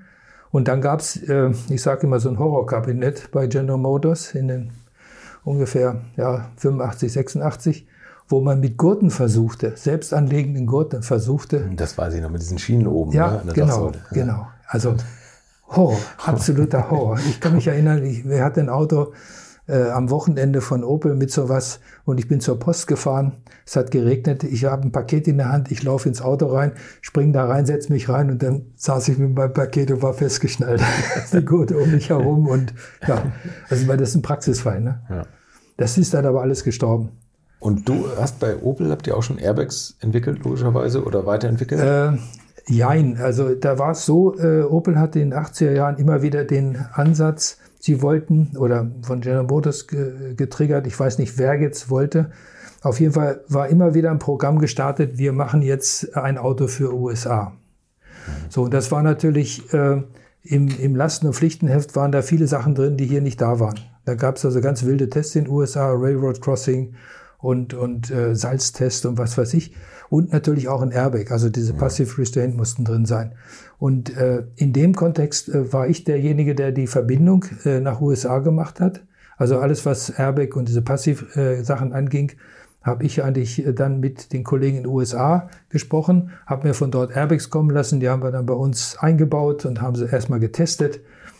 Und äh, da war auch so eine Geschichte, der Chris Bengal war damals äh, im, im Styling drin, mhm. der war für Lenkräder zuständig. Und ich weiß noch, ich kam dann mit dieser riesen Zigarrenkiste an, also so ein General Motors Airbag Lenkrad, äh, Modul kam da an, ich sage, das muss jetzt ins, ins Lenkrad rein. Und wir beide, um Gottes Willen, wie sieht das denn aus? Ne? Chris Bengel irgendwann gesagt, ich baue mal einen Siebener, da können wir es in den Kofferraum reinpacken, da sieht es dann so aus. Ja. Na, weil der hat das damals gemacht und die Dinger sahen potthässlich aus, aber weil sie auch so riesengroß waren. Und wir haben immer wieder verschiedene äh, Vorkehrungen getroffen, aber es ist nie zum Fliegen gekommen mhm. bei Opel. Aber das war dann wieder ein Grund, äh, als ich dann später vom Headhunter angesprochen wurde, das habe ich dann später erfahren, dieses Wissen, was ich da hatte, hat mir dann bei Autolief wieder geholfen. Mhm. Ähm, aber wir haben damals auch mit Corvette sehr viel zusammengearbeitet, weil Corvette hat zu der Zeit schon äh, Porsche Engineering gehabt, um äh, ums Fahrwerk zum Beispiel. Also für die Corvette aus den 80er Jahren hat Porsche schon Porsche Engineering ähm, das Fahrwerk gemacht. Sie sind hier auf dem Nürburgring gefahren. Die hat eine tolle äh, Projektleiterin, Sarah Rolfs hieß die, also Ne, groß, rothaarig, schlank. Alle Männer, die um sie herum und sie war unnahbar und sie war wirklich tough und gut und er war sachlich, inhaltlich super. Und ist, glaube ich, die einzige Frau, die mit dem 959 auf dem Nürburgring fahren durfte. 959 ist ja damals das Superauto gewesen. Ja, klar. Naja, aber das war die Erbegeschichte bei Opel. Also ich wusste, wusste inhaltlich einiges davon, aber wir haben konkret äh, da nichts auf die Straße gebracht, ne? weil Opel nie ein Auto nach USA gebracht hat.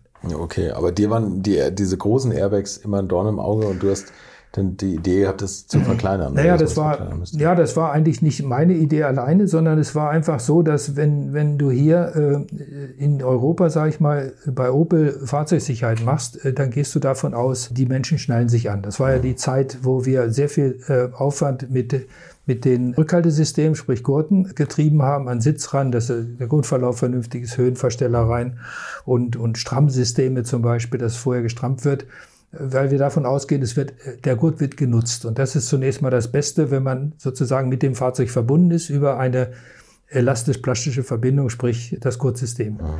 So, und dummerweise ist beim Menschen der Kopf ein bisschen locker am Hals festgemacht. So, wenn ich den Körper festhalte, abbremse, dann zieht es den Kopf nach vorne und entsprechend beim Aufprall gibt es dann Probleme, auch beim Halswirbel, nach vorne wie nach hinten. Und deshalb kamen wir zum Schluss, haben gesagt, wir brauchen auf dem Lenkrad, brauchen wir eigentlich nur ein Kissen, ein kleines Kissen. Wir haben es dann später Euroback genannt, also für Euro, für Europa weil wir aber die Lenkungseindringung meistens ziemlich im Griff hatten. Aber trotzdem kommt das Lenkrad rein. Wenn du ein Offset hast von der linken Seite, kommt es mehr rein. Man kann das nie, hat das nie unter Kontrolle. Es ist mhm. besser also dort einfach zwischen dem Kopf, der Brust und dem Lenkrad eine Polster zu haben. Und man darf nicht vergessen, der Airbag ist ja kein Gummiball. Na, viele haben immer Angst, äh, wenn der aufgeht, dann sehe ich nichts mehr. Mhm. Also die, die ist sofort wieder weg. Ne? Ja, richtig. Der, also der in den 200 Millisekunden vom Crash, äh, der braucht glaube ich nur 150 Millisekunden, um aufzublasen und wieder zusammenzugehen. Also es gibt äh, Berichte von Versuchsfahrern von BMW, die in Griechenland über äh, irgendwelche Bahnübergänge gefahren sind, Knall gehört haben und dachten, Reifen wäre geplatzt und stiegen aus und sahen, dass der Airbag rauskam. Die haben den gar nicht gesehen. Nein, nein. So schnell geht das, ja. Das war zur Autoliefzeit, Autoliefzeit in den 90er Jahren. Wir kriegten immer wieder gesagt, wenn der jetzt mal auf der Autobahn auslöst, wenn der Fehlauslösung hat. Wir haben gesagt, es gibt keine Fehlauslösung, weil das, das, das ist da alles mit drin vorgesehen. Aber wenn, ja, aber wenn. Also äh, habe ich damals gesagt, jetzt machen wir mal zwei Highspeed-Aufnahmen. Wir machen einmal eine äh, Highspeed-Aufnahme vom Augenblinkern was ja jeder hat, du hast auch gerade gemacht. Mhm. So, und vom Aufblasen und wieder Abfallen vom Airbag. Und das schneiden wir nebeneinander. Und siehe da, du, beim, beim Augenzwinkern ist dein Auge ungefähr 250 Millisekunden zu. Ja. Und hier ist, ist danach alles schon wieder vorbei. Wahnsinn, oder? Das so, kann was, sich vorstellen. Ja, eben, weil sich das keiner das, vorstellen das, kann. Wenn du das dann so siehst, ich fahre, was weiß ich, 250 und beim Augenblinkern kannst du ausrechnen, wie viele Meter du fährst, ohne dass du was siehst. Also mit anderen Worten, es ist ein Konzern, der gar nicht äh, berechtigt ist. Mhm. Ich sage mal, auch vielleicht noch eine, sag mal, eine persönliche Erkenntnis, seeing is believing. Wenn du was siehst, was ich, da, was ich vorhin sagte mit den, mit den äh, Stauchversuchen vom Blechen, wenn du siehst, wie da so eine Stoßwelle durchgeht, geht, dann hast du plötzlich eine wirkliche Vorstellung und hast nicht nur Theorien im Kopf. Mhm. Oder auch beim Crash, wenn du von unten die Highspeed-Aufnahmen dir anschaust, dann siehst du, wie, wo, was in Zeitlupe zuerst sich verformt oder wie was ineinander hakt. Und das, diese Story äh, des Crash, die muss man erstmal verstehen. Und da hilft, äh, äh finde ich, ein Film unheimlich viel. Mhm. Heutzutage, wenn ich hier zum Beispiel Fahrwerksversuche sehe, ne, also wenn ich ein KW-Fahrwerk oder was habe, eine Kamera in, ins Rathaus rein und ich sehe, was da passiert, dann bin ich viel dichter an der Lösung von einem Problem, als wenn ich nur messe und Messdaten interpretieren muss. Mhm. Ja, stimmt. Und äh, ja, wie ging es dann weiter mit der Entwicklung? Du bist dann gar nicht mehr bei Opel lange geblieben, sondern zu Autoliv gegangen. Das, das waren so zwei Sachen. Einerseits war Opel ab, der, ab 85 war Opel in so einer Phase, wo man sich zu Tode sparte, wo also vieles, ich sollte eigentlich die nächste Stufe bekommen, also ich sollte da äh, stellvertretender Abteilungsleiter werden. Das war schon in, in den Schubladen. Der, der mich da reinholen wollte in der Konstruktion, hat immer wieder nachgefragt und das zog sich alles in die Länge.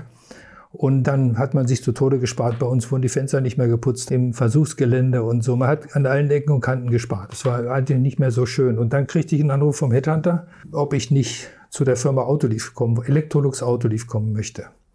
Und ich kannte Electrolux Autolief von Versuchen her, weil die hatten damals bei uns als Lieferant einen Gurtstrammer, einen mechanischen Gurtstrammer vorgestellt und ich hatte den im Versuch mit und hat, hat mich da viel mit beschäftigt. Daher kannte ich die Firma, weil die war Nobody. Das waren 200 Leute hier in Deutschland.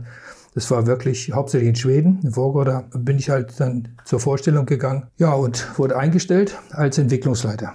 Das war natürlich eine große Geschichte für mich, ne, vom Gruppenleiter da mit fünf Le Leuten dann plötzlich hast du 31 Leute und das war noch in Elmshorn. Also da war, äh, man hatte gerade Klippern gekauft.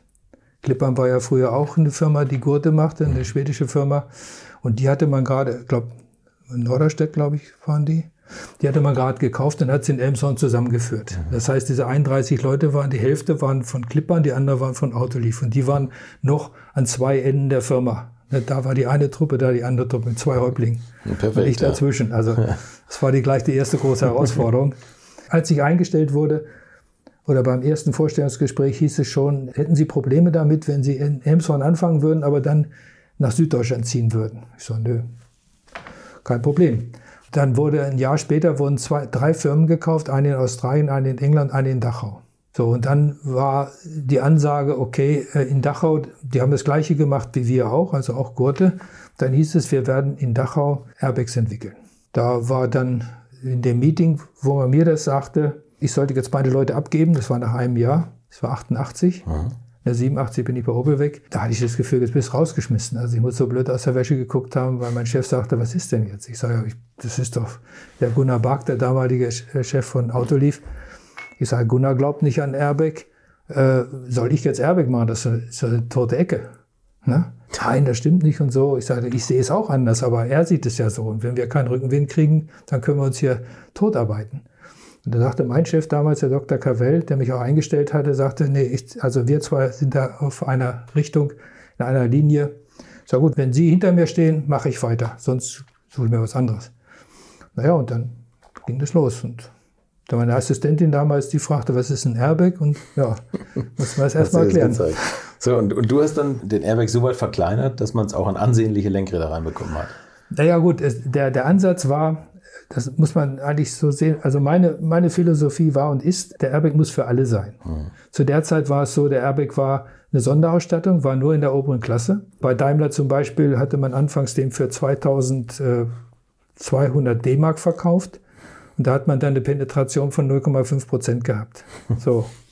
Das ist natürlich nichts. Das ist fast nichts auf dem Markt sozusagen im Crash-Geschehen. Und man hat da noch geglaubt, die halten nicht ewig. Ne? Das war, glaube ich. Ja, das war damals Verfallsdatum. ja, genau, ja, muss ausgetauscht werden. Hast du diese teure Technik? Ja, man wusste halt noch nicht über die, die, die Haltbarkeit über Zeit. Das ne? war schon wie die SBC-Bremse bei. So, und äh, dann haben sie den Preis halbiert und dann war ein Prozent. Also es war klar, über den Weg geht das nicht. Also mhm. für mich war eigentlich klar, es muss Serie sein. Mhm. Sonst ist das einfach nichts in der Flächenwirkung. Es ist kein Schutz. Wenn nur, sagen wir, einige Elitäre sich so ein Ding da reinhängen können, wo sie ohnehin große Autos haben, ja. das passt nicht. Und ähm, meine Vorstellung war, es muss Serie sein und es muss im untersten Auto drin sein. Also der Spruch war immer, wir machen das für einen Fiat Panda. Das war das billigste Auto damals im Markt, da muss es Serie werden und nicht für Rolls-Royce.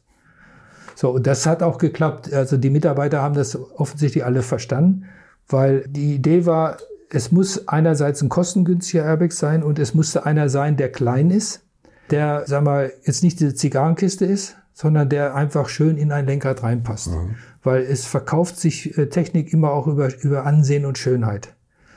Gut, der erste, erste Auftrag, den wir dann kriegten, ich hatte so ein paar Leute zusammengesucht in der Firma, zwar drei, vier Leute. Dann kriegte ich von einem Freund, der einer der Pioniere von Airbag, David Romeo, kriegt den Hinweis, du, der Bitter will wieder ein Auto bauen. Dann habe ich den angerufen, ja, wir wollen ein neues Auto bauen, brauchen Airbag. Dann bin ich da hingefahren nach Schwemm, habe bei ihm im Büro gesessen und habe dann erklärt, was er da alles machen muss. Mhm. Ja, ja, ja, machen wir ein Angebot. Habe ich ein Angebot gemacht, hat er prompt unterschrieben das ist, kann ich jetzt heute sagen, ist bis heute noch nicht bezahlt, aber wir haben unheimlich viel gelernt. Dann haben wir angefangen, Opel Omega zu kaufen, weil das Omega 3000, das war damals seine Basis. Hm. Da habe ich als, als Dienstwagen gefahren. Wir haben noch ein Auto für, für Bastelkram gekauft. So, und dann haben wir die ersten Airbag sagen wir, Entwicklung gemacht, weil du kannst eine Airbag-Entwicklung nicht einfach am Küchentisch machen, ohne Auto. Mhm. Du musst einen konkreten Fall haben. Um die Steuerelektronik abzustimmen? Nein, überhaupt, um, um so, das ist ein Schutzsystem, was, was mit dem Auto zusammengeht. Ja, ne? okay, Der Auto okay, ist ja, ist ja die, die Crash-Umgebung sozusagen, ja. die Crash-Struktur, die Energieabsorption und der Airbag ist ja hinten so eine Polsterung, wenn du willst. Ja. Und das kannst du nicht sich alleine machen. Und damals war es auch so, dass viele dachten, wenn sie einen Aufblasversuch machen und oder mit dem Kopf äh, Pendel draufhauen, haben sie schon die Schutzwirkung. Nee, das Auto fehlt dazu. Mhm. Und deshalb, das muss ich noch erwähnen, als ich dann den Auftrag kriegte, Airbag zu machen, habe ich dann so meine Planung gemacht und habe meinem Chef gesagt, so, wir brauchen eine Crashanlage.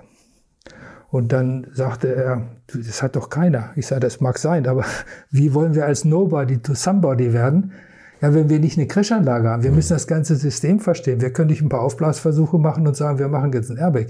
Das macht Petri und das macht KS, aber das ist keine Airbag-Entwicklung. zu der Zeit war es so, Daimler, BMW, Audi haben den Airbag entwickelt und Petri und KS haben den zusammengebaut. Aber die haben gemeint, sie können Airbag. Ja. So. Kurzum, dann habe ich das projektiert und dann haben wir das vorgestellt, unserem Präsidenten, den Gunnar Bark. Und der ist natürlich erstmal hinten übergefallen. Das waren ein paar Millionen für so einen Lieferanten. Wahnsinn. Schließlich hat mein Chef gesagt, so, Sie kümmern sich darum, dass das noch ein bisschen abgespeckt wird, weil ich hatte dann auch schon mal mit einem dicken Stift was Großes gemacht, ne, mit drei Schlittenbahnen und was weiß ich. Und konnte einiges rausstreichen und habe das dann abgemagert. Und dann haben wir tatsächlich okay gekriegt. Dann wurde diese Anlage in Dachau gebaut, die steht heute noch dort. Und äh, das war ein Riesenasset. Weil wir konnten sagen, wir können jetzt für euch alle komplette Fahrzeuge crashen. Das war aber eine Crashanlage für Fahrzeuge, wo ein Auto. Das ist eine richtig wird. große Indoor-Crashanlage, die war richtig, sagen wir, Full-Size. Mhm. Äh, nicht für, für, für Kleinlaster, sondern für Pkw. Und die war gleichwertig zu dem, was die OEMs hatten. Und wir okay, waren die oh, erste schon, und einzige ja. Supplier weltweit, ja, die das hatten. Das denke ich. Das ja, aber das war ein Fund. Ja. Ne? Ja. Weil ich war vorher auch bei den verschiedenen OEMs und die haben immer gesagt, naja, wenn ihr schon mal eine Produktion habt, dann könnt ihr anfangen. Das ist Huhn und Ei. Also irgendwas brauchst du. Und dann ja. war klar, wir kommen ja kein Stück weiter, wenn wir nicht irgendeinen Fund in der Hand haben, wo wir sagen können, das können die anderen nicht, das machen wir. Ja. Wir hatten Ford als Haus- und Hofkunde und da konnten wir relativ viel machen, weil Ford hat äh, ziemlich abgespeckt, wir hatten fast nur Projektleiter da, das Fachwissen war da nicht so riesig. Mhm. Und da hat es dann natürlich in der späteren Folge sehr geholfen. Und unser Präsident, als er die Anlage dann zum ersten Mal sah, das ist ein Riesengebäude, kannst du dir vorstellen, ein Riesengebäude, wo du Autos drin crashen kannst, das, äh, ja, eine Turnhalle ist klein dagegen. Mhm. Dann sagt er, this is a monument. So, und dann kam er an, I will rate you on return on monument. Sag, Gunnar, das ist okay. Das kriegen wir hin, weil er glaubte nicht, dass, dass wir da die Kosten tragen können. Mhm. Und dann hatten wir, muss ich sagen, ich weiß gar nicht, wer drauf gekommen ist, ob ich es war oder, oder einer der Mitarbeiter, jedenfalls, ich wusste, dass, dass die Fahrzeughersteller alle diese Compliance-Tests für USA machen müssen. Das heißt, jedes Jahr muss man ein Auto von, von jeder Serie crashen, voll beladen crashen, mhm. nach der Vorschrift, der US-Vorschrift. und dann dokumentieren, dass das alles in Ordnung ist. Also sozusagen serienbegleitende Prüfung. Und das ist ein Test, der hat keinen Mehrwert und gar nichts. Also für die Entwicklung ist es nur eine Belastung der Anlage. Ne, das Ding, das kostet Zeit, kostet Geld, braucht eigentlich nur jemand, um später so einen Per-Se-Schein zu haben nach dem Motto, alles in Ordnung. Und dann habe ich mit dem Josef Haber gesprochen. Das war damals der Sicherheitschef von BMW. Wir kannten uns schon sehr gut äh, und schon auch vorher kannten zu Opel-Zeiten. Und dann der Herr Vollmer von Audi und haben angeboten, wir machen euch die Certification, der, die, diese Abnahmetests. Das machen wir für euch im Lohnauftrag. Ja, und dann haben wir Angebot gemacht. Und dann, weiß ich, 35.000 D-Mark. Ein Crash. Und dann kamen die Autos bei uns auf den Hof, nagelneue Autos, die haben wir kurz gemacht, haben vermessen, beschrieben, alles gecrashtes Auto mit Dokumenten zurück, fertig. Und das war im Prinzip in der zweiten Schicht gemacht. Ne, also nach, nach 17 Uhr, 18 Uhr abends hat man dann diese Autos gecrasht. Und das war ein Bodensatz von Kostenabdeckung. Mhm. Ne? Und wir waren nach zwei Jahren, kam dann der Dr. Bauberger oder ich weiß nicht, der Behling, einer von den beiden, kam dann zu mir und sagten, wir sind, haben, machen jetzt Gewinn. Ich sage, mach, mach. Wenn wir Break-Even sind, ist alles gut. ne? Und das war dann so. Und das war eine Referenz, ne? dass wir sowas können. Weil es war ja wichtig, als Nobody zu Somebody zu werden, indem man halt zeigt, okay, wir können bestimmte Sachen. Das war jetzt die Crashanlage. Und nach Bitter kam dann, ähm, Bitter haben wir an, angefangen und dann äh, über Josef Haber hatte ich einen guten Draht. Also wir haben dann irgendwann mal in Essen bei so einer Konferenz in so einer Eisdiele gesessen und haben da philosophiert über Airbag. Ich sage, euer Airbag ist viel zu teuer und ja, kannst du den billiger machen? Und ich sage, ja, der darf so viel kosten wie so ein Schiebedach. Ja, was kostet ein Schiebedach? Wussten wir beide nicht. Ich wusste nur, dass das Airbag-Modul von Petri damals, glaube ich, 700 D-Mark kostete, nur was im Lenkrad drin ist, das Modul. Und ich sage, da müssen wir, ich, ich sag mal, schätze mal ein Drittel. Ja, wie viel denn? Ich sage 300 D-Mark. Ja, ist ein Wort. Dann bietet man an. So, und dann haben wir dann für 300 D-Mark überlegt, wie machen wir das?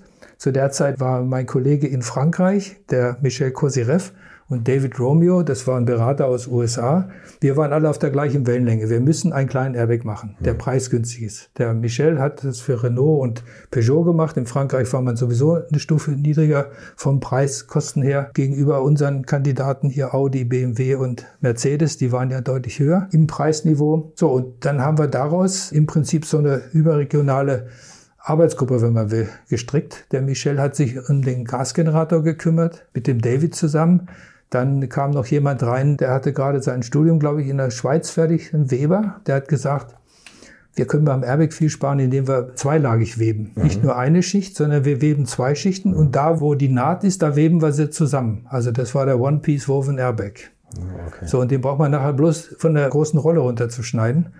Und man spart sich das Nähen. So, okay, ja. So, ja. das war eine, war eine Kostenverringerung. Dann der Airbag war so ein ganz kleines Ding weiß ich noch, da war David war bei, bei kam rüber von USA und wir gingen zusammen zu BMW und dann haben die gefragt, ja, wie sieht denn euer Euroflater aus? So haben wir das Ding genannt, Inflator, Euroflater. Und dann holt er so eine Kodak-Filmdose raus, nimmt sein Schweizer Taschenmesser und schneidet oben so, so einen 1 Zentimeter Ring weg, macht den Deckel wieder drauf, sagt er, so groß wird er. Und die alle, soll das funktionieren? Das funktioniert.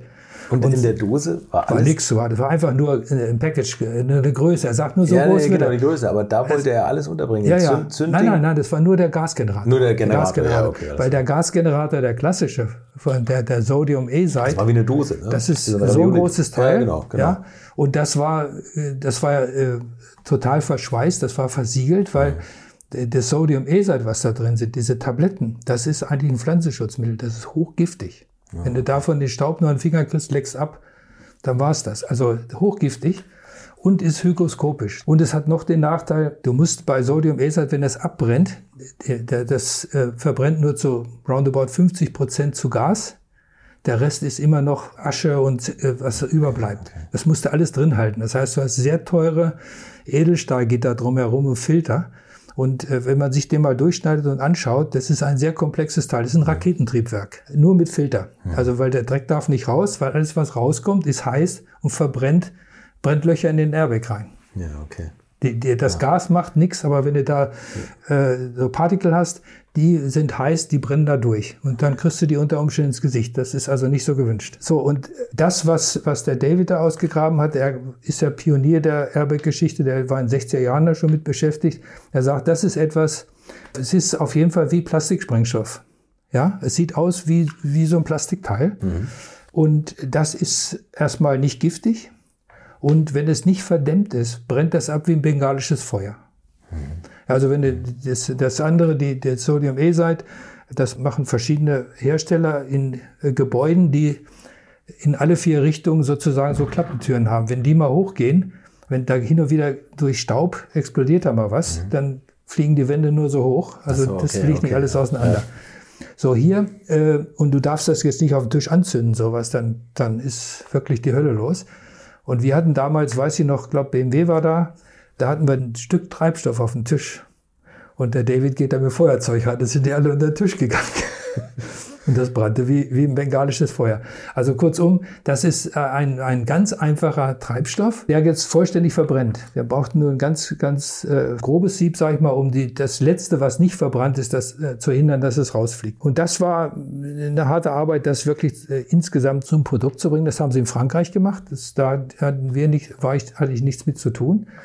Das hat der Michel hauptsächlich vorangetrieben und eben auch der David. Und da ist eine Fabrik entstanden, Liftback, eine eigene Fabrik. Und dann ist auch gleichzeitig eine, Fabrik entstanden in England mit diesem One-Piece Woven Back. Und wir haben quasi nur gesagt, was wir wollen und haben das dann assembled und haben dann, das ist die andere Geschichte, irgendwo mussten wir es reinbringen bei BMW. Und da kam damals, hatte ich glaube ich erzählt, der 850er raus. Mhm. So, und das ist ein wunderschönes Auto und der hatte schöne dreispeichen Sportlenkrad. Und dann hatte ich gesagt, so, jetzt, er hatte alles junge Leute, die kamen alle äh, Ingenieure, Ingenieurinnen auch, die kamen direkt von der Fachhochschule, von der Uni. Die waren alle sozusagen unbeleckt und auch hatten frische Gehirne, die einfach rangegangen und haben nicht erzählt, was, was sie Jahre vorher schon gemacht haben. Ich habe gesagt, okay, wir nehmen jetzt das und räumen das ganze Lenkrad innen aus. Äh, da ist so viel Zeugs drin, das kann man alles rausschmeißen, Schaumverstärkung und so weiter, ausgehöhlt. Und da packagen wir jetzt ein Airbag rein. Wir gehen aus vom nicht 50 Liter Bag, sondern wir nehmen erstmal 25 oder 30 Liter Bag. Der ist schon mal kleiner. Mhm. Unser ist auch ein bisschen dünner gewesen. Das, der kleine Gasgenerator haben das Ganze gepackaged. Das war ein bisschen mühsam, weil hat noch keiner ein Formteil gemacht, also Kunststoffformteil und auch kein Metallformteil. So, und dann war das Lenkrad so, wie, wie es hier liegt, also das dreispeichen Sportlenkrad mit dem gepackagten Airbag, aber alles noch fake. Da war nichts echt drin. Also jetzt, das war nur Package. Ja. Und auch mit, unten mit dieser Airbag-Anzeige. Und dann habe ich das zu BMW gebracht, zum Josef Haber. Ich sage, das ist unser Vorschlag. Und das Ding kostet dann 300, 300 D-Mark. Und er ist mit dem zum Reizle gegangen und hat dem Reizel das gezeigt, so hat er es mir erzählt, ich war nicht dabei, hat es dem Reizel gezeigt und hat gesagt, hier, das ist unser neues Airbag-Lenkrad. Und ich sagt, komm, nehmen Sie mich nicht auf den Arm, das Dreispeichersport, ich kenne doch das, sagt er, schauen Sie mal, hier unten ist ein Airbag-Zeichen dran. Hat das aufgemacht. Wie, was, das geht? Ja, macht's. Na, geil. Das, äh, also, ja. fantastisch, ne? Ja. Ich meine, wir saßen natürlich tief im Sessel, jetzt müssen wir es tatsächlich machen. Und jetzt kommt die Steuerung, weil BMW wollte, hat, wollte das an ihre Steuerung anschließen. Die Steuerung, die sie haben, sie hatten ja einen eigenen, die hatten ja schon einen Airbag, mhm. den Full Size. Und diese Steuereinheit passte aber nicht mit dem kleinen zusammen. Das hätte man okay. ändern müssen. Okay, ja. Und dann hatten wir, das hat der David Romeo damals äh, vorgeschlagen, der hatte schon diese Self-Contained Airbags diese Retrofit-Idee hat er schon mal für die Police Car Fleet gemacht in den weiß ich, 70er Jahren. Der hatte da Wissen und der sagt, das kann man auch im Lenkrad machen. Und dann haben wir eben mit ihm, mit seiner Hilfe und ein paar Leuten aus Schweden, äh, Elektronik, wir hatten von Elektronik keine Ahnung, äh, haben wir dann im Prinzip, äh, ich habe die passenden Leute eingestellt, unter anderem, das war ja dann, ja, die, die Wende war da, es waren ich habe Mitarbeiter aus der Ex-DDR eingestellt, also jemand, Mathematiker, der hat vorher in so einem Nuklearinstitut in Moskau gearbeitet, mhm. hochintelligent, und der hat den ganzen Algorithmus gemacht, diese ganze mathematische okay. Zündungsalgorithmus. Mhm. Ja, das war alles verteilt. Also die Schweden haben so ein bisschen geholfen mit, mit Elektronik bauen. Wir hatten ja auch keine, kein Werk, wo man es bauen konnte, aber das wurde dann in Motala, glaube ich, gemacht. Das ist eine ehemalige Radiogerätefabrik. Die hat dann diese, diese Elektronik dafür gemacht. Mhm. Der Sensor kam aus Norwegen von Sensonor. So kam, hat sich eins zum anderen gefügt. Und äh, wir kamen dann eben zu dieser Einheit, die wir hier haben, dieses Self-Contained, diese Airbag-Zündeinheit im Lenkrad. Ja, so dass wir BMW was geben konnten, was sie einfach nur austauschen mussten. So an seinem Fahrzeug mussten sie gar nichts machen. Und das hat gezündet bei denen. Und so kamen wir dann zum ersten Auftrag. Also es gab mal eine Zeit bei BMW, wo man in der Aufpreisliste Airbag als Nachrüstteil ja, finden konnte, ja, in der ja, Zubehörliste. Ja, und ich kann mich sogar noch dunkel daran erinnern. Beim 850 also, und nachher gab es es auch beim, beim gab es nicht auch beim. Ja, beim Dreier gab es das. Beim Dreier, ja. Beim Dreier ja. hauptsächlich sagte ja, in Spanien hat man ja dann viele äh, Händler gehabt, die ihre Autos angeblich besser verkaufen konnten mit Airbag und die haben dann nachgerüstet, weil wir wunderten uns, warum gehen so in dem BMW so viele Retrofit-Airbag-Lenkräder äh, an. Mhm. Man sieht ja hier nichts und dann sagten die uns, nee, das geht nach Spanien. Und zu der Zeit, das war, schätze ich mal, so ungefähr 91, 90, 91 rum. Zu der Zeit, wir hatten ja für Ford eigentlich alles entwickelt, was, was Rückhaltesystem ist. Und Ford hatte 1990 ein Problem mit dem Escort. Mhm. Da hat Automotorsport einen Crash gemacht. Oder ADAC, ich glaube Automotorsport war es. Jedenfalls der Escort ist zusammengeklappt vorne und fing nur an zu brennen. Oh Gott. So, und okay, dann war ja. natürlich das Feuer wirklich an. Dann rief man uns von Ford aus England an. So, was machen wir jetzt? Wir müssen da was machen. Und ich habe dann bei BMW nachgefragt. Ich sage, dürfen wir, dürfen wir den Airbag äh, auch bei Ford vorstellen? Ja, ja, kein Thema. War ja nicht ihr, sondern wir hatten ihn entwickelt. Trotzdem muss man fragen. Ja. Und dann sind wir nach England gefahren, haben denen das gezeigt und ja, macht mal. Ja, was machen wir auf der Beifahrerseite?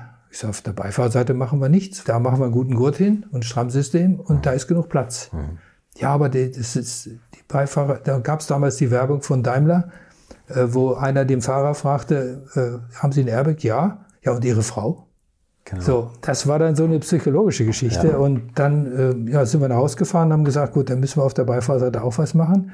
Und damals war es, glaube für einen Escort und der hatte auf der, auf der Beifahrerseite so ein, so ein kleines Polster, was man äh, von rausnehmen konnte. Und in diesem Freiraum haben wir dann ein Airbag reingepackaged. Der war dann nur 50 Liter groß, also so ein Polster. So ein, mehr so ein psychologisches Ding. Naja, war ein Polster. Der war ja. nicht ganz psychologisch, war ein Stückchen war psychologisch, aber es war auch ein Polster. Ja.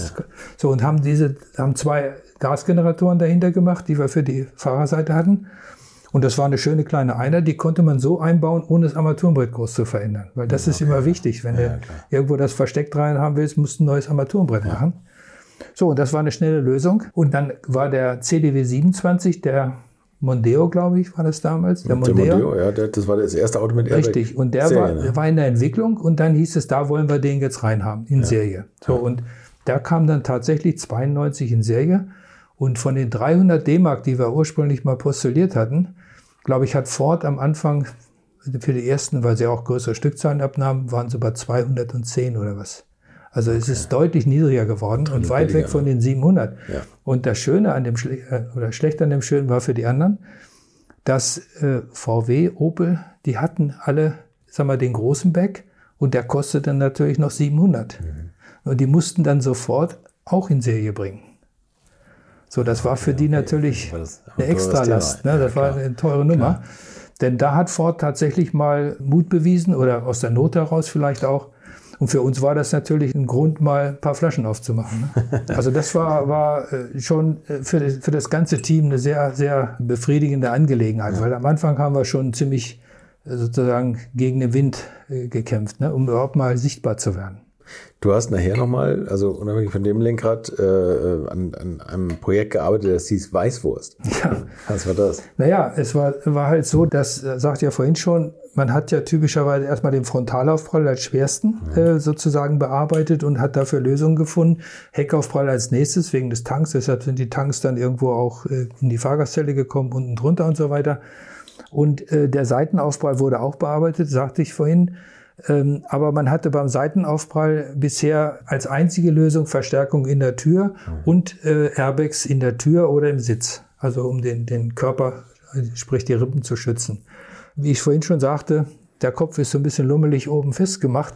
Und beim Seitenaufprall ist die Gefahr, äh, dass der Kopf halt wirklich einen Vollstoß kriegt und ja, Mensch ohne Kopf ist halt oh, ja, die Hälfte wert. weniger als die Hälfte. ja, und äh, da hatten wir hatten wir äh, als schärfstes von der Seite her den Baumaufprall. Ja, das war also im Prinzip ein Baum, der war simuliert äh, von einem, einem Rohr, was vorne an einen Stoßwagen äh, angeschweißt war. Und dann fuhr man mit einer bestimmten Geschwindigkeit dem Auto in die Tür rein. Okay. So, und da kannst du dir vorstellen, wenn es so jetzt mal Zeitlupe vorstellst, unten ist alles geschützt, aber der, der Kopf bong gegen, die, mhm. gegen den Baum und dann war Feierabend. Und da kam der, dieser David Romeo eines Tages zu mir, das war im November, müsste irgendwann um die 93, 94 rum gewesen sein, zu mir ins Büro mit einem Feuerwehrschlauch. Ich sage, was soll das jetzt? Ist das ein Weihnachtsgeschenk für mich oder was? Nee, nee, sagt er, das ist der neue Kopfschutz, Seitenkopfschutz. Ich sage, das muss man erklären. Er hat eine Pumpe mitgebracht, aus USA alles mitgebracht. Er sagte, du hältst mal diese Seite und ich pumpe auf. Und ja, dann wurde das Ding dann aufgepumpt, wurde natürlich dicker und sagte, merkst du, wird kürzer. Ich sage, ja, und wo ist jetzt die Schutzfunktion? Dann hat er mir an einer weißen Tafel aufgemalt, so, hier haben wir die A-Säule und dann haben wir hier die B-Säule. Und wenn wir diesen Schlauch jetzt hier festschrauben und hier oben um den Türrahmen rum unter die Verkleidung legen und hinten auch festschrauben und blasen ihn dann auf, dann wird er dicker, macht die Verkleidung weg und wird kürzer und spannt sich quasi quer über die Tür in Höhe des Kopfes. Da habe ich also so eine, so eine dicke Wurst sozusagen neben meinem Kopf, ja. zwischen dem Baum und ja. meinem Kopf. Ich sage, ja klar, aber das, das ist so ein Gummiball. Ich sage, wenn du den jetzt aufbläst, du hast keine Ventile drin, äh, das dotzt doch. Das ist doch, ist doch, wo ist die Energieabsorption? Sagt er, ja gut, das, er hat das äh, vorher gemacht. Er hatte so einen äh, Beratungsauftrag für eine Militärfirma, die äh, wollten einen Sitz entwickeln, einen Schutz entwickeln für Helikopterpiloten. Wenn so ein Helikopter runterfällt, gerade runterfällt, dann ist für den Piloten eine Chance, wenn der Sitz crushable ist, also wenn der mhm. quasi in vertikaler Richtung eine Deformationszone hat. Und wenn denn der äh, Pilot, sag mal, etwas besser ge gehalten ist, und da hat er auch solche Würste, haben solche Würste entwickelt. Okay. Das war die Firma Simula, die damals in Phoenix, Arizona war, die hat sowas gemacht. Oder hat es dann gemacht. Aber sie hatten da vorher schon für Helikopter das gemacht. So. Ich sage, gut, aber bevor wir zu BMW gehen, müssen wir ein paar Daten haben. Du musst da ein paar Kopfaufbauversuche machen, dass wir die Dämpfungswirkung sehen. Das hat er gemacht, kam im Januar wieder. Und dann sind wir zusammen wieder zum Josef Haber äh, getrabt und haben gesagt, so, wir haben jetzt hier einen Seitenaufbauschutz. Der hat das so, sofort verstanden. Ja, das ist ja klasse. Mhm. Hat es dem Reizle gezeigt und der sagt, will ich haben. Im Siemer der war gerade in der Entwicklung. Und so kam das Ding dann ins Fliegen. Und dann hat BMW gesagt, das ist aber top secret, das darf kein anderer wissen, das bleibt ja unter uns, das darf nicht. Und dann habe ich damals gesagt, machen wir doch einen Codename Weißwurst, weil es sieht aus wie eine Weißwurst. Ja. Und das war Project WW. Und das war dann, na, am Anfang äh, war es noch nicht so äh, ausgelegt, aber irgendwann kam es raus. Und dann hat Audi, äh, alle haben gemutmaßt so auf Konferenzen, was ist denn das Projekt Weißwurst? Und keiner wusste was mit anzufangen. Der Airbag in Serie für die. Für ja, und das Ganze wurde dann für BMW auch so entwickelt. Ähm, das hat die Firma Simula, äh, wir und BMW, wir haben es zusammen entwickelt. Wir wurden da zusammengespannt, weil Simula hatte da, glaube ich, Patentrechte dran. Mhm.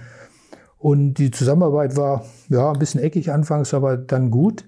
Und äh, für BMW haben wir es gemacht und ein halbes Jahr vor Serienanlauf durften wir es dann auch anderen zeigen. Dann haben wir es Audi gezeigt, die hatten aber dann schon andere Ideen. Wir hatten es dann Daimler gezeigt und da ist dann Lapsus passiert. Und daraus ist aber wiederum dieser heutige Curtain entstanden.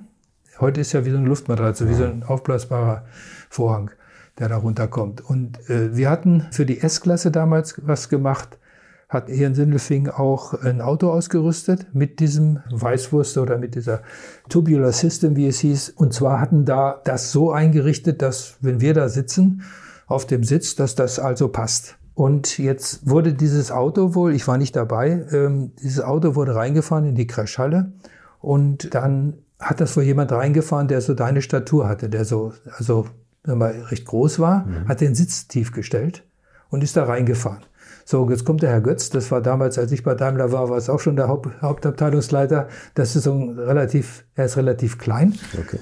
aber ein toller Typ.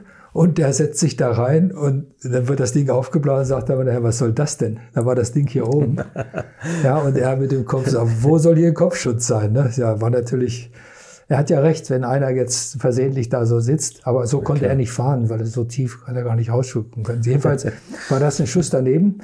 Und äh, dann kam man zurück und da war damals äh, von Schweden jemand dabei, der Ingwer Holland, also mein, mein äh, Counterpart in Schweden. Und der hat dann äh, die Idee mit, mit so, einer, so einer Luftmatratze gehabt, ne? diesem Inflatable Curtain. Mhm. Naja, und das hat man dann weiterentwickelt, aber mittlerweile waren andere auch schon drauf gekommen. Wenn man Erster ist, wird man sowieso relativ schnell eingeholt. Ja, ja, das ist doch gut, mhm. wenn man das für sich reklamieren kann. Was machst du jetzt? Im du bist, dann, ja, du bist dann irgendwann bei Autolief raus? Ach so, danach. Ja gut, ich bin dann, äh, bin dann, äh, wann war das, 98? Bin ich bei Autolief, bin ich auch wieder angesprochen worden, ob ich nicht für VDO arbeiten wollte. Mhm. Mannesmann VDO Villingen. Und äh, da ging es darum, Commercial Vehicles, Nutzfahrzeugbereich in Villingen äh, als äh, Vorsitzender der Geschäftsführung zu leiten. Ja gut, für mich war das neues Feld. Also ich wollte von, aus der Entwicklung die nächste Stufe machen in die Geschäftsführung oder Bereichsleitung.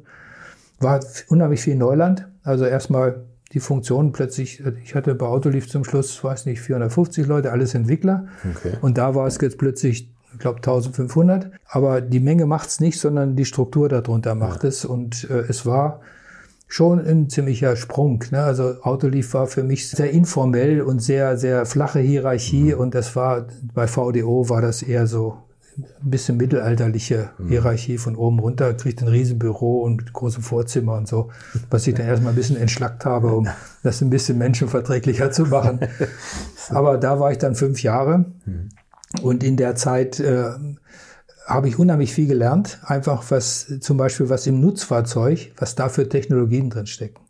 Das hatte ich vorher nie so auf dem Zettel. Mhm. Also für mich war ein LKW oder ein Bagger oder Trecker, das war, naja, ein altes Bild, ne? genau. Ja, ja. Aber also das Höchste, was wir hatten, waren, waren diese, diese äh, Traktoren, die also klimatisierte Kabinen, Riesenanzeigeinstrumente ja, hatten. Satellitengestützt. Ne, genau, so, solche Sachen Zeit, hatten. Oder wir haben damals ein, damals ein Anzeigeinstrument für den äh, Iveco Stralis gemacht. Das war das beste Display, was es zu der Zeit kam, kam von Samsung. Ja, das war, äh, die S-Klasse wollte es, wollte es auch haben bei Daimler. Das war dann aber zu teuer für die S-Klasse. Und dann hat Iveco gesagt, nein, wir wollen es trotzdem haben. Also wirklich Farbe und Hochauflösung ja. und so weiter. Also da muss ich sagen, Hut ab vor dem, was da drin ist.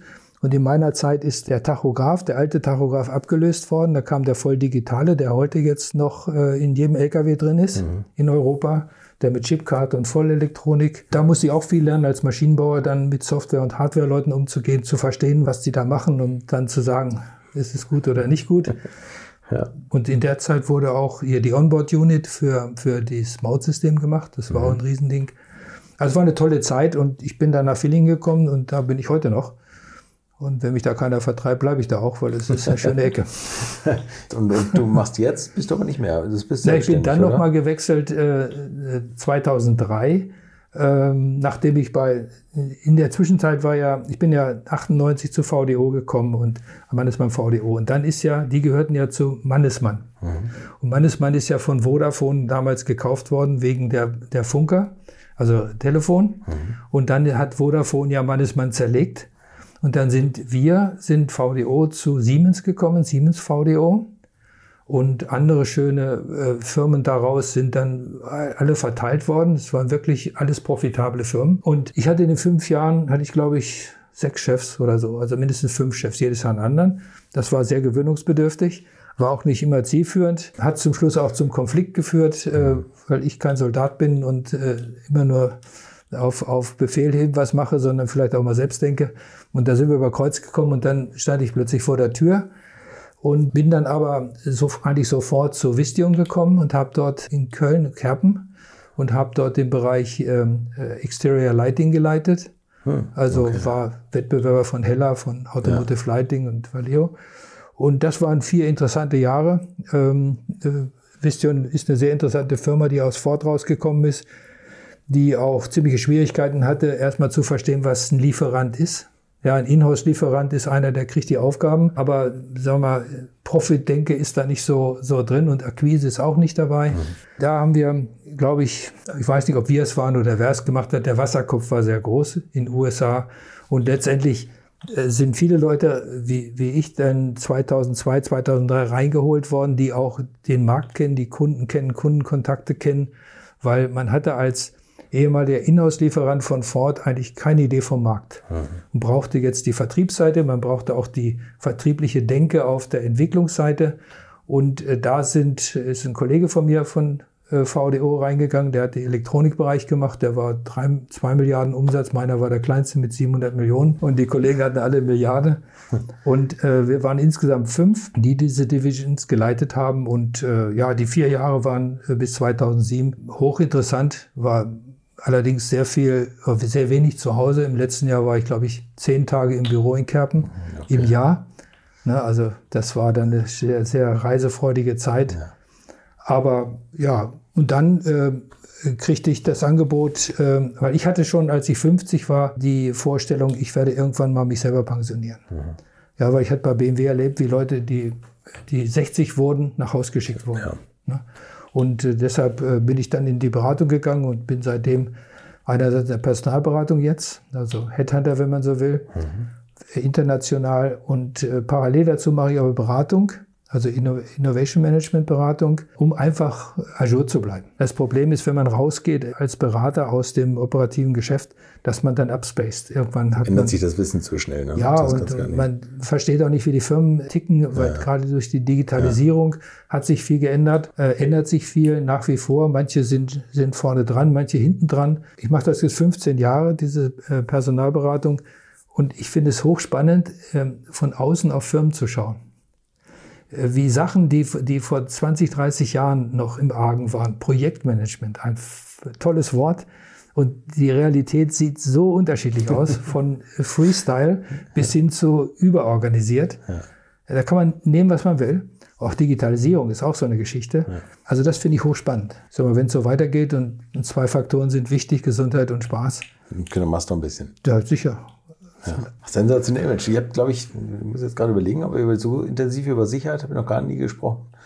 Das ist ein wirklich ein faszinierender Bereich. Quasi. Auf jeden Fall. Und ich sage mal, was mich angetrieben hat und was ich auch meinen Mitarbeitern, glaube ich, immer vermittelt habe, wir machen was, was dem Menschen hilft. Mhm. Ja, weil wir, ich habe immer gesagt, wir machen das nicht nur für den Kunden, wir machen das für unsere Freunde und Verwandten. Mhm.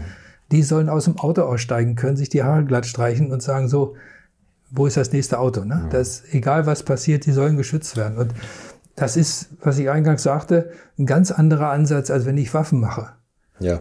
Ja, ich, das, da ist was dran. Ja. Ne, ich kann mir auch vorstellen, was weiß ich in der Medizin oder sonst wo ja. im zweiten, dritten Leben zu arbeiten, ja. aber dass man einfach was Sinnvolles macht, was, wo Menschen auch was von haben. Ne? Das ist wirklich das Schöne daran, das kann man auch für das ganze Auto sagen. Wobei ich bei manchen Autos auch mich frage, ob das die Menschheit braucht. Aber da bin ich eher ein Fan davon. Was ich jetzt hier bei den Elektroautos auch so vermisse, ist das relativ leichte, kleine, pragmatische, simple Auto, mhm. was wirklich äh, sag mal, die, die Grundbedürfnisse erfüllt und nicht tausend Gimmicks hat. Ja, simpel ist vorbei, glaube ich. Ne? Die ja, Zeit, aber es, heißt doch, Kiss keep it simple and stupid. Also ja. das, aber das ist irgendwie vergessen. Das, das ist tatsächlich vergessen. Ne? Die Leute wollen heute alles, alles an Extras drin haben, was geht. Und diese ganz simplen Autos. Also ich habe mal während schwer. des Studiums aus Spaß Industriedesign gemacht. Mhm. Und damals kam der, der Herr Levi, glaube ich, ist der, der hat die Coca-Cola-Flasche äh, entwickelt und auch die Corvette-Form und, und solche Klassiker. Shell, glaube ich, das Shell-Logo. Und da, der hatte, hatte Einspruch drauf, der hat gesagt, hey, keep it simple and stupid. Und der hat immer gesagt, es ist interessanter, was für Afrika zu machen. Ja, wo ein Teil funktionieren muss und was man auch selber bauen kann, mhm. als irgendwas high sophisticated, überladen mit Technologie und es können nur drei Leute auf der Welt zusammenbauen, so ja, ungefähr. Stimmt. Guck die Faszination vom Fiat Panda an. Also ja, ein Massenmobilitätsauto ja, eigentlich, ja, ne? was aber total einfach gemacht ist. Ja, oder ich sag mal heutzutage eine Lotus Elise. Ja, sowas, genau. Ne? Lotus Elise ist pur. Also ich würde, würde äh, das sofort unterschreiben, wenn man tatsächlich diesen Weg geht, äh, simpel und, und äh, bezahlbar vor allen Dingen. Mhm. In was für einem Auto würdest du deine letzten 50 Liter verfahren? Oder auf welcher Strecke? Ja, auf welcher Strecke? Noch, noch einmal die Crashbahn. Also ich würde das zweiteilen, da habe ich überlegt. Also ich würde äh, auf dem Nürburgring würde ich mit dem Turbo S fahren, mhm. 991. Okay. Und äh, da würde ich die Hälfte verfahren und den Rest würde ich dann im Morgen plus 8 äh, in der Eifel verfahren. Beides eigene Autos? Ja. Nee, der Turbo ist nicht mehr, den hatte ich mal. Ja, okay, ja, gut. Aber der Morgen, das ist das letzte Auto, was ich verkaufe. Den habe ich seit, äh, den hier habe ich jetzt seit 94, davor einen seit 88. Immer plus 8 oder? Immer plus 8 und äh, ja, das ist ein Auto, was polarisiert. Ja. Also entweder liebt man es oder hasst man. Also Ich hatte den hier in Stuttgart gekauft bei Merz und Papst und der alte Merz war noch damals, lebte noch und die Frau Merz. Äh, und der Merz wollte Leute haben, die wirklich das Auto lieben. Weil ich war, war damals am Alexanderplatz hier in Stuttgart und da sah ich, wie einer von der Probefahrt zurückkam und der wollte gleich unterschreiben. Und dann hat der Merz gesagt, ja, jetzt fahren Sie erstmal nach Hause, reden Sie mit Ihrer Frau und wenn Sie in drei Tagen immer noch das Auto kaufen wollen, dann schicke ich Ihnen die Unterlagen dazu. Ja. Ich habe gesagt, warum, was machen Sie da? Sagt er, ich kenne die Leute. Die kommen nach Hause, kriegen einen Arsch voll, weil sie das Auto gekauft haben und zwei Jahre später äh, verkaufen sie es mit allen fadenscheinigen Gründen. Ich will Leute haben, die wirklich dahinter stehen, die es mögen und ich habe eine Beziehung zu morgen, weil ich, wenn ich Fort England, immer wenn ich in England war und nicht immer, aber sehr häufig bin ich dann in Morvan Link vorbeigefahren, habe mir die Produktion angeschaut, da hat sich zwar nichts geändert, aber es ist immer toll zu ja. sehen, wie man dort mit handwerklicher Arbeit in zehn Wochen ein Auto zusammenbaut. Ich würde sagen, handwerklich, das ist ja noch auf dem Holzrahmen, das Auto, ne? Ja gut, das oben drauf ist Holz. Ja. Also unten drunter ist schon äh, ein Leiterrahmen und ja, genau, die heutigen aber, aber trotzdem sind, ist der ganze Aufbau. Ja, ja, oben Holz, das ist ne? alles Holz. Das ja. ist Kutschenbau, das ist klar. Also jetzt das Thema Unfallsicherheit kann man das, da das ausblenden mal, an der Stelle. Ne? Kann man woanders Man fährt aber anders. Das stimmt. Ne? Das stimmt. Und äh, ich äh, kann es nur empfehlen. Es ist, finde ich, äh, ein Auto, was, wo man immer nur lächelnde Gesichter sieht, ja. wenn man fährt, wo man äh, vorsichtig fahren muss, das ist klar, genussvoll fahren muss wo man aber äh, keinen Wert verliert. Hm. Ja, das Auto wert, ist ja. heute noch der, der gleiche Preis, äh, sag mal, wie damals, als ich ihn gekauft habe. Die heutigen sind sehr teuer, finde ich über 100.000, weil hm. sie haben Monocoque, sie haben wirklich ein ganz tolles Fahrwerk. Die fahren sich mittlerweile wie ein Wiesmann. Hm. Also super. Während der erste, den ich hatte, der fuhr sich wie ein LKW. Also das war sehr gewöhnungsbedürftig. Könntest du in so einem Morgen dein dein Lenkrad adaptieren, dein, dein Nachrüstlenkrad? Nein. Warum Nein, weil der, der, weil der Crashpuls ein ganz anderer ist als äh, beim BMW. Ah, okay. Da müsste man den Algorithmus ändern. Aber könnte man das machen, theoretisch? Oder wird da einfach die. die man müsste den Morgen crashen, den Crashpuls ermitteln Aha. und dann äh, den Algorithmus entsprechend, äh, nicht den Algorithmus ändern, sondern die Daten, die Eckdaten, wann er zündet und so weiter. Ja. Und dann, äh, ich glaube, man könnte es machen, einfach weil der äh, Berg ist relativ klein. Der passt recht gut zwischen Brust, in dem Fall Brust, ja. äh, weil man, sieht, er hat ja, ja nah dran, ne? ein ziemlich steiles Lenkrad. Ja. Ne? Ähm, das könnte man sicherlich machen. Ja, aber morgen hat heute ein Lenkrad drin, ein, ein Airbag-Lenkrad drin. Ja. Also die heutigen Morgen, die haben ja BMW-Motoren und die haben das, dieses tolle Fahrwerk und dieses äh, Aluminium-Monocoque. Hm. Äh, oben außen sehen sie noch sehr ähnlich aus. Äh, aber sie haben, was ich überhaupt nicht verstehe, diesen BMW-Schaltknüppel in der Mitte, diesen, diesen Handschmeichler da. Also das passt da gar nicht rein. Da wird wahrscheinlich BMW drauf bestanden. Oder es war zu teuer, da was anderes drauf zu machen. Aber dann, und eine Klimaanlage ist drin. Ich weiß gar nicht, was das soll. Ja, ja, die wollen alles jetzt bequemer. Ne? Die, die, die ja, das, das verstehe ich alles. Aber ich sag mal, morgen ist es äh, bei Regen, egal ob es, ob es verdeckt zumachst oder nicht. Ja. Der Regen kommt nur woanders her. es ist so. Ich meine, man fährt einfach nur schneller, wenn es regnet. Und also die ganze Familie liebt das Auto. Und äh, wir gerade am Wochenende meinte meine Frau, wir könnten doch damit noch mal irgendwo durch den Schwarzwald fahren. Toll. Also dann wünsche ich euch viel Spaß bei Dankeschön. der Fahrt. Erhalt den Wagen und danke für deine Zeit. Sehr gerne. Danke dir. Jetzt schaut man doch schon wieder ganz anders auf sein Airbag-Lenkrad, oder? Das war Dieter Schaper. Danke für euer Interesse. Wenn ihr Lust habt, hören wir uns in der nächsten Woche wieder. Bis dahin lasst euren Airbag im Lenkrad und bleibt gesund. Infos, Bilder und alles Wissenswerte unter der Internetadresse www.alte-schule-podcast.de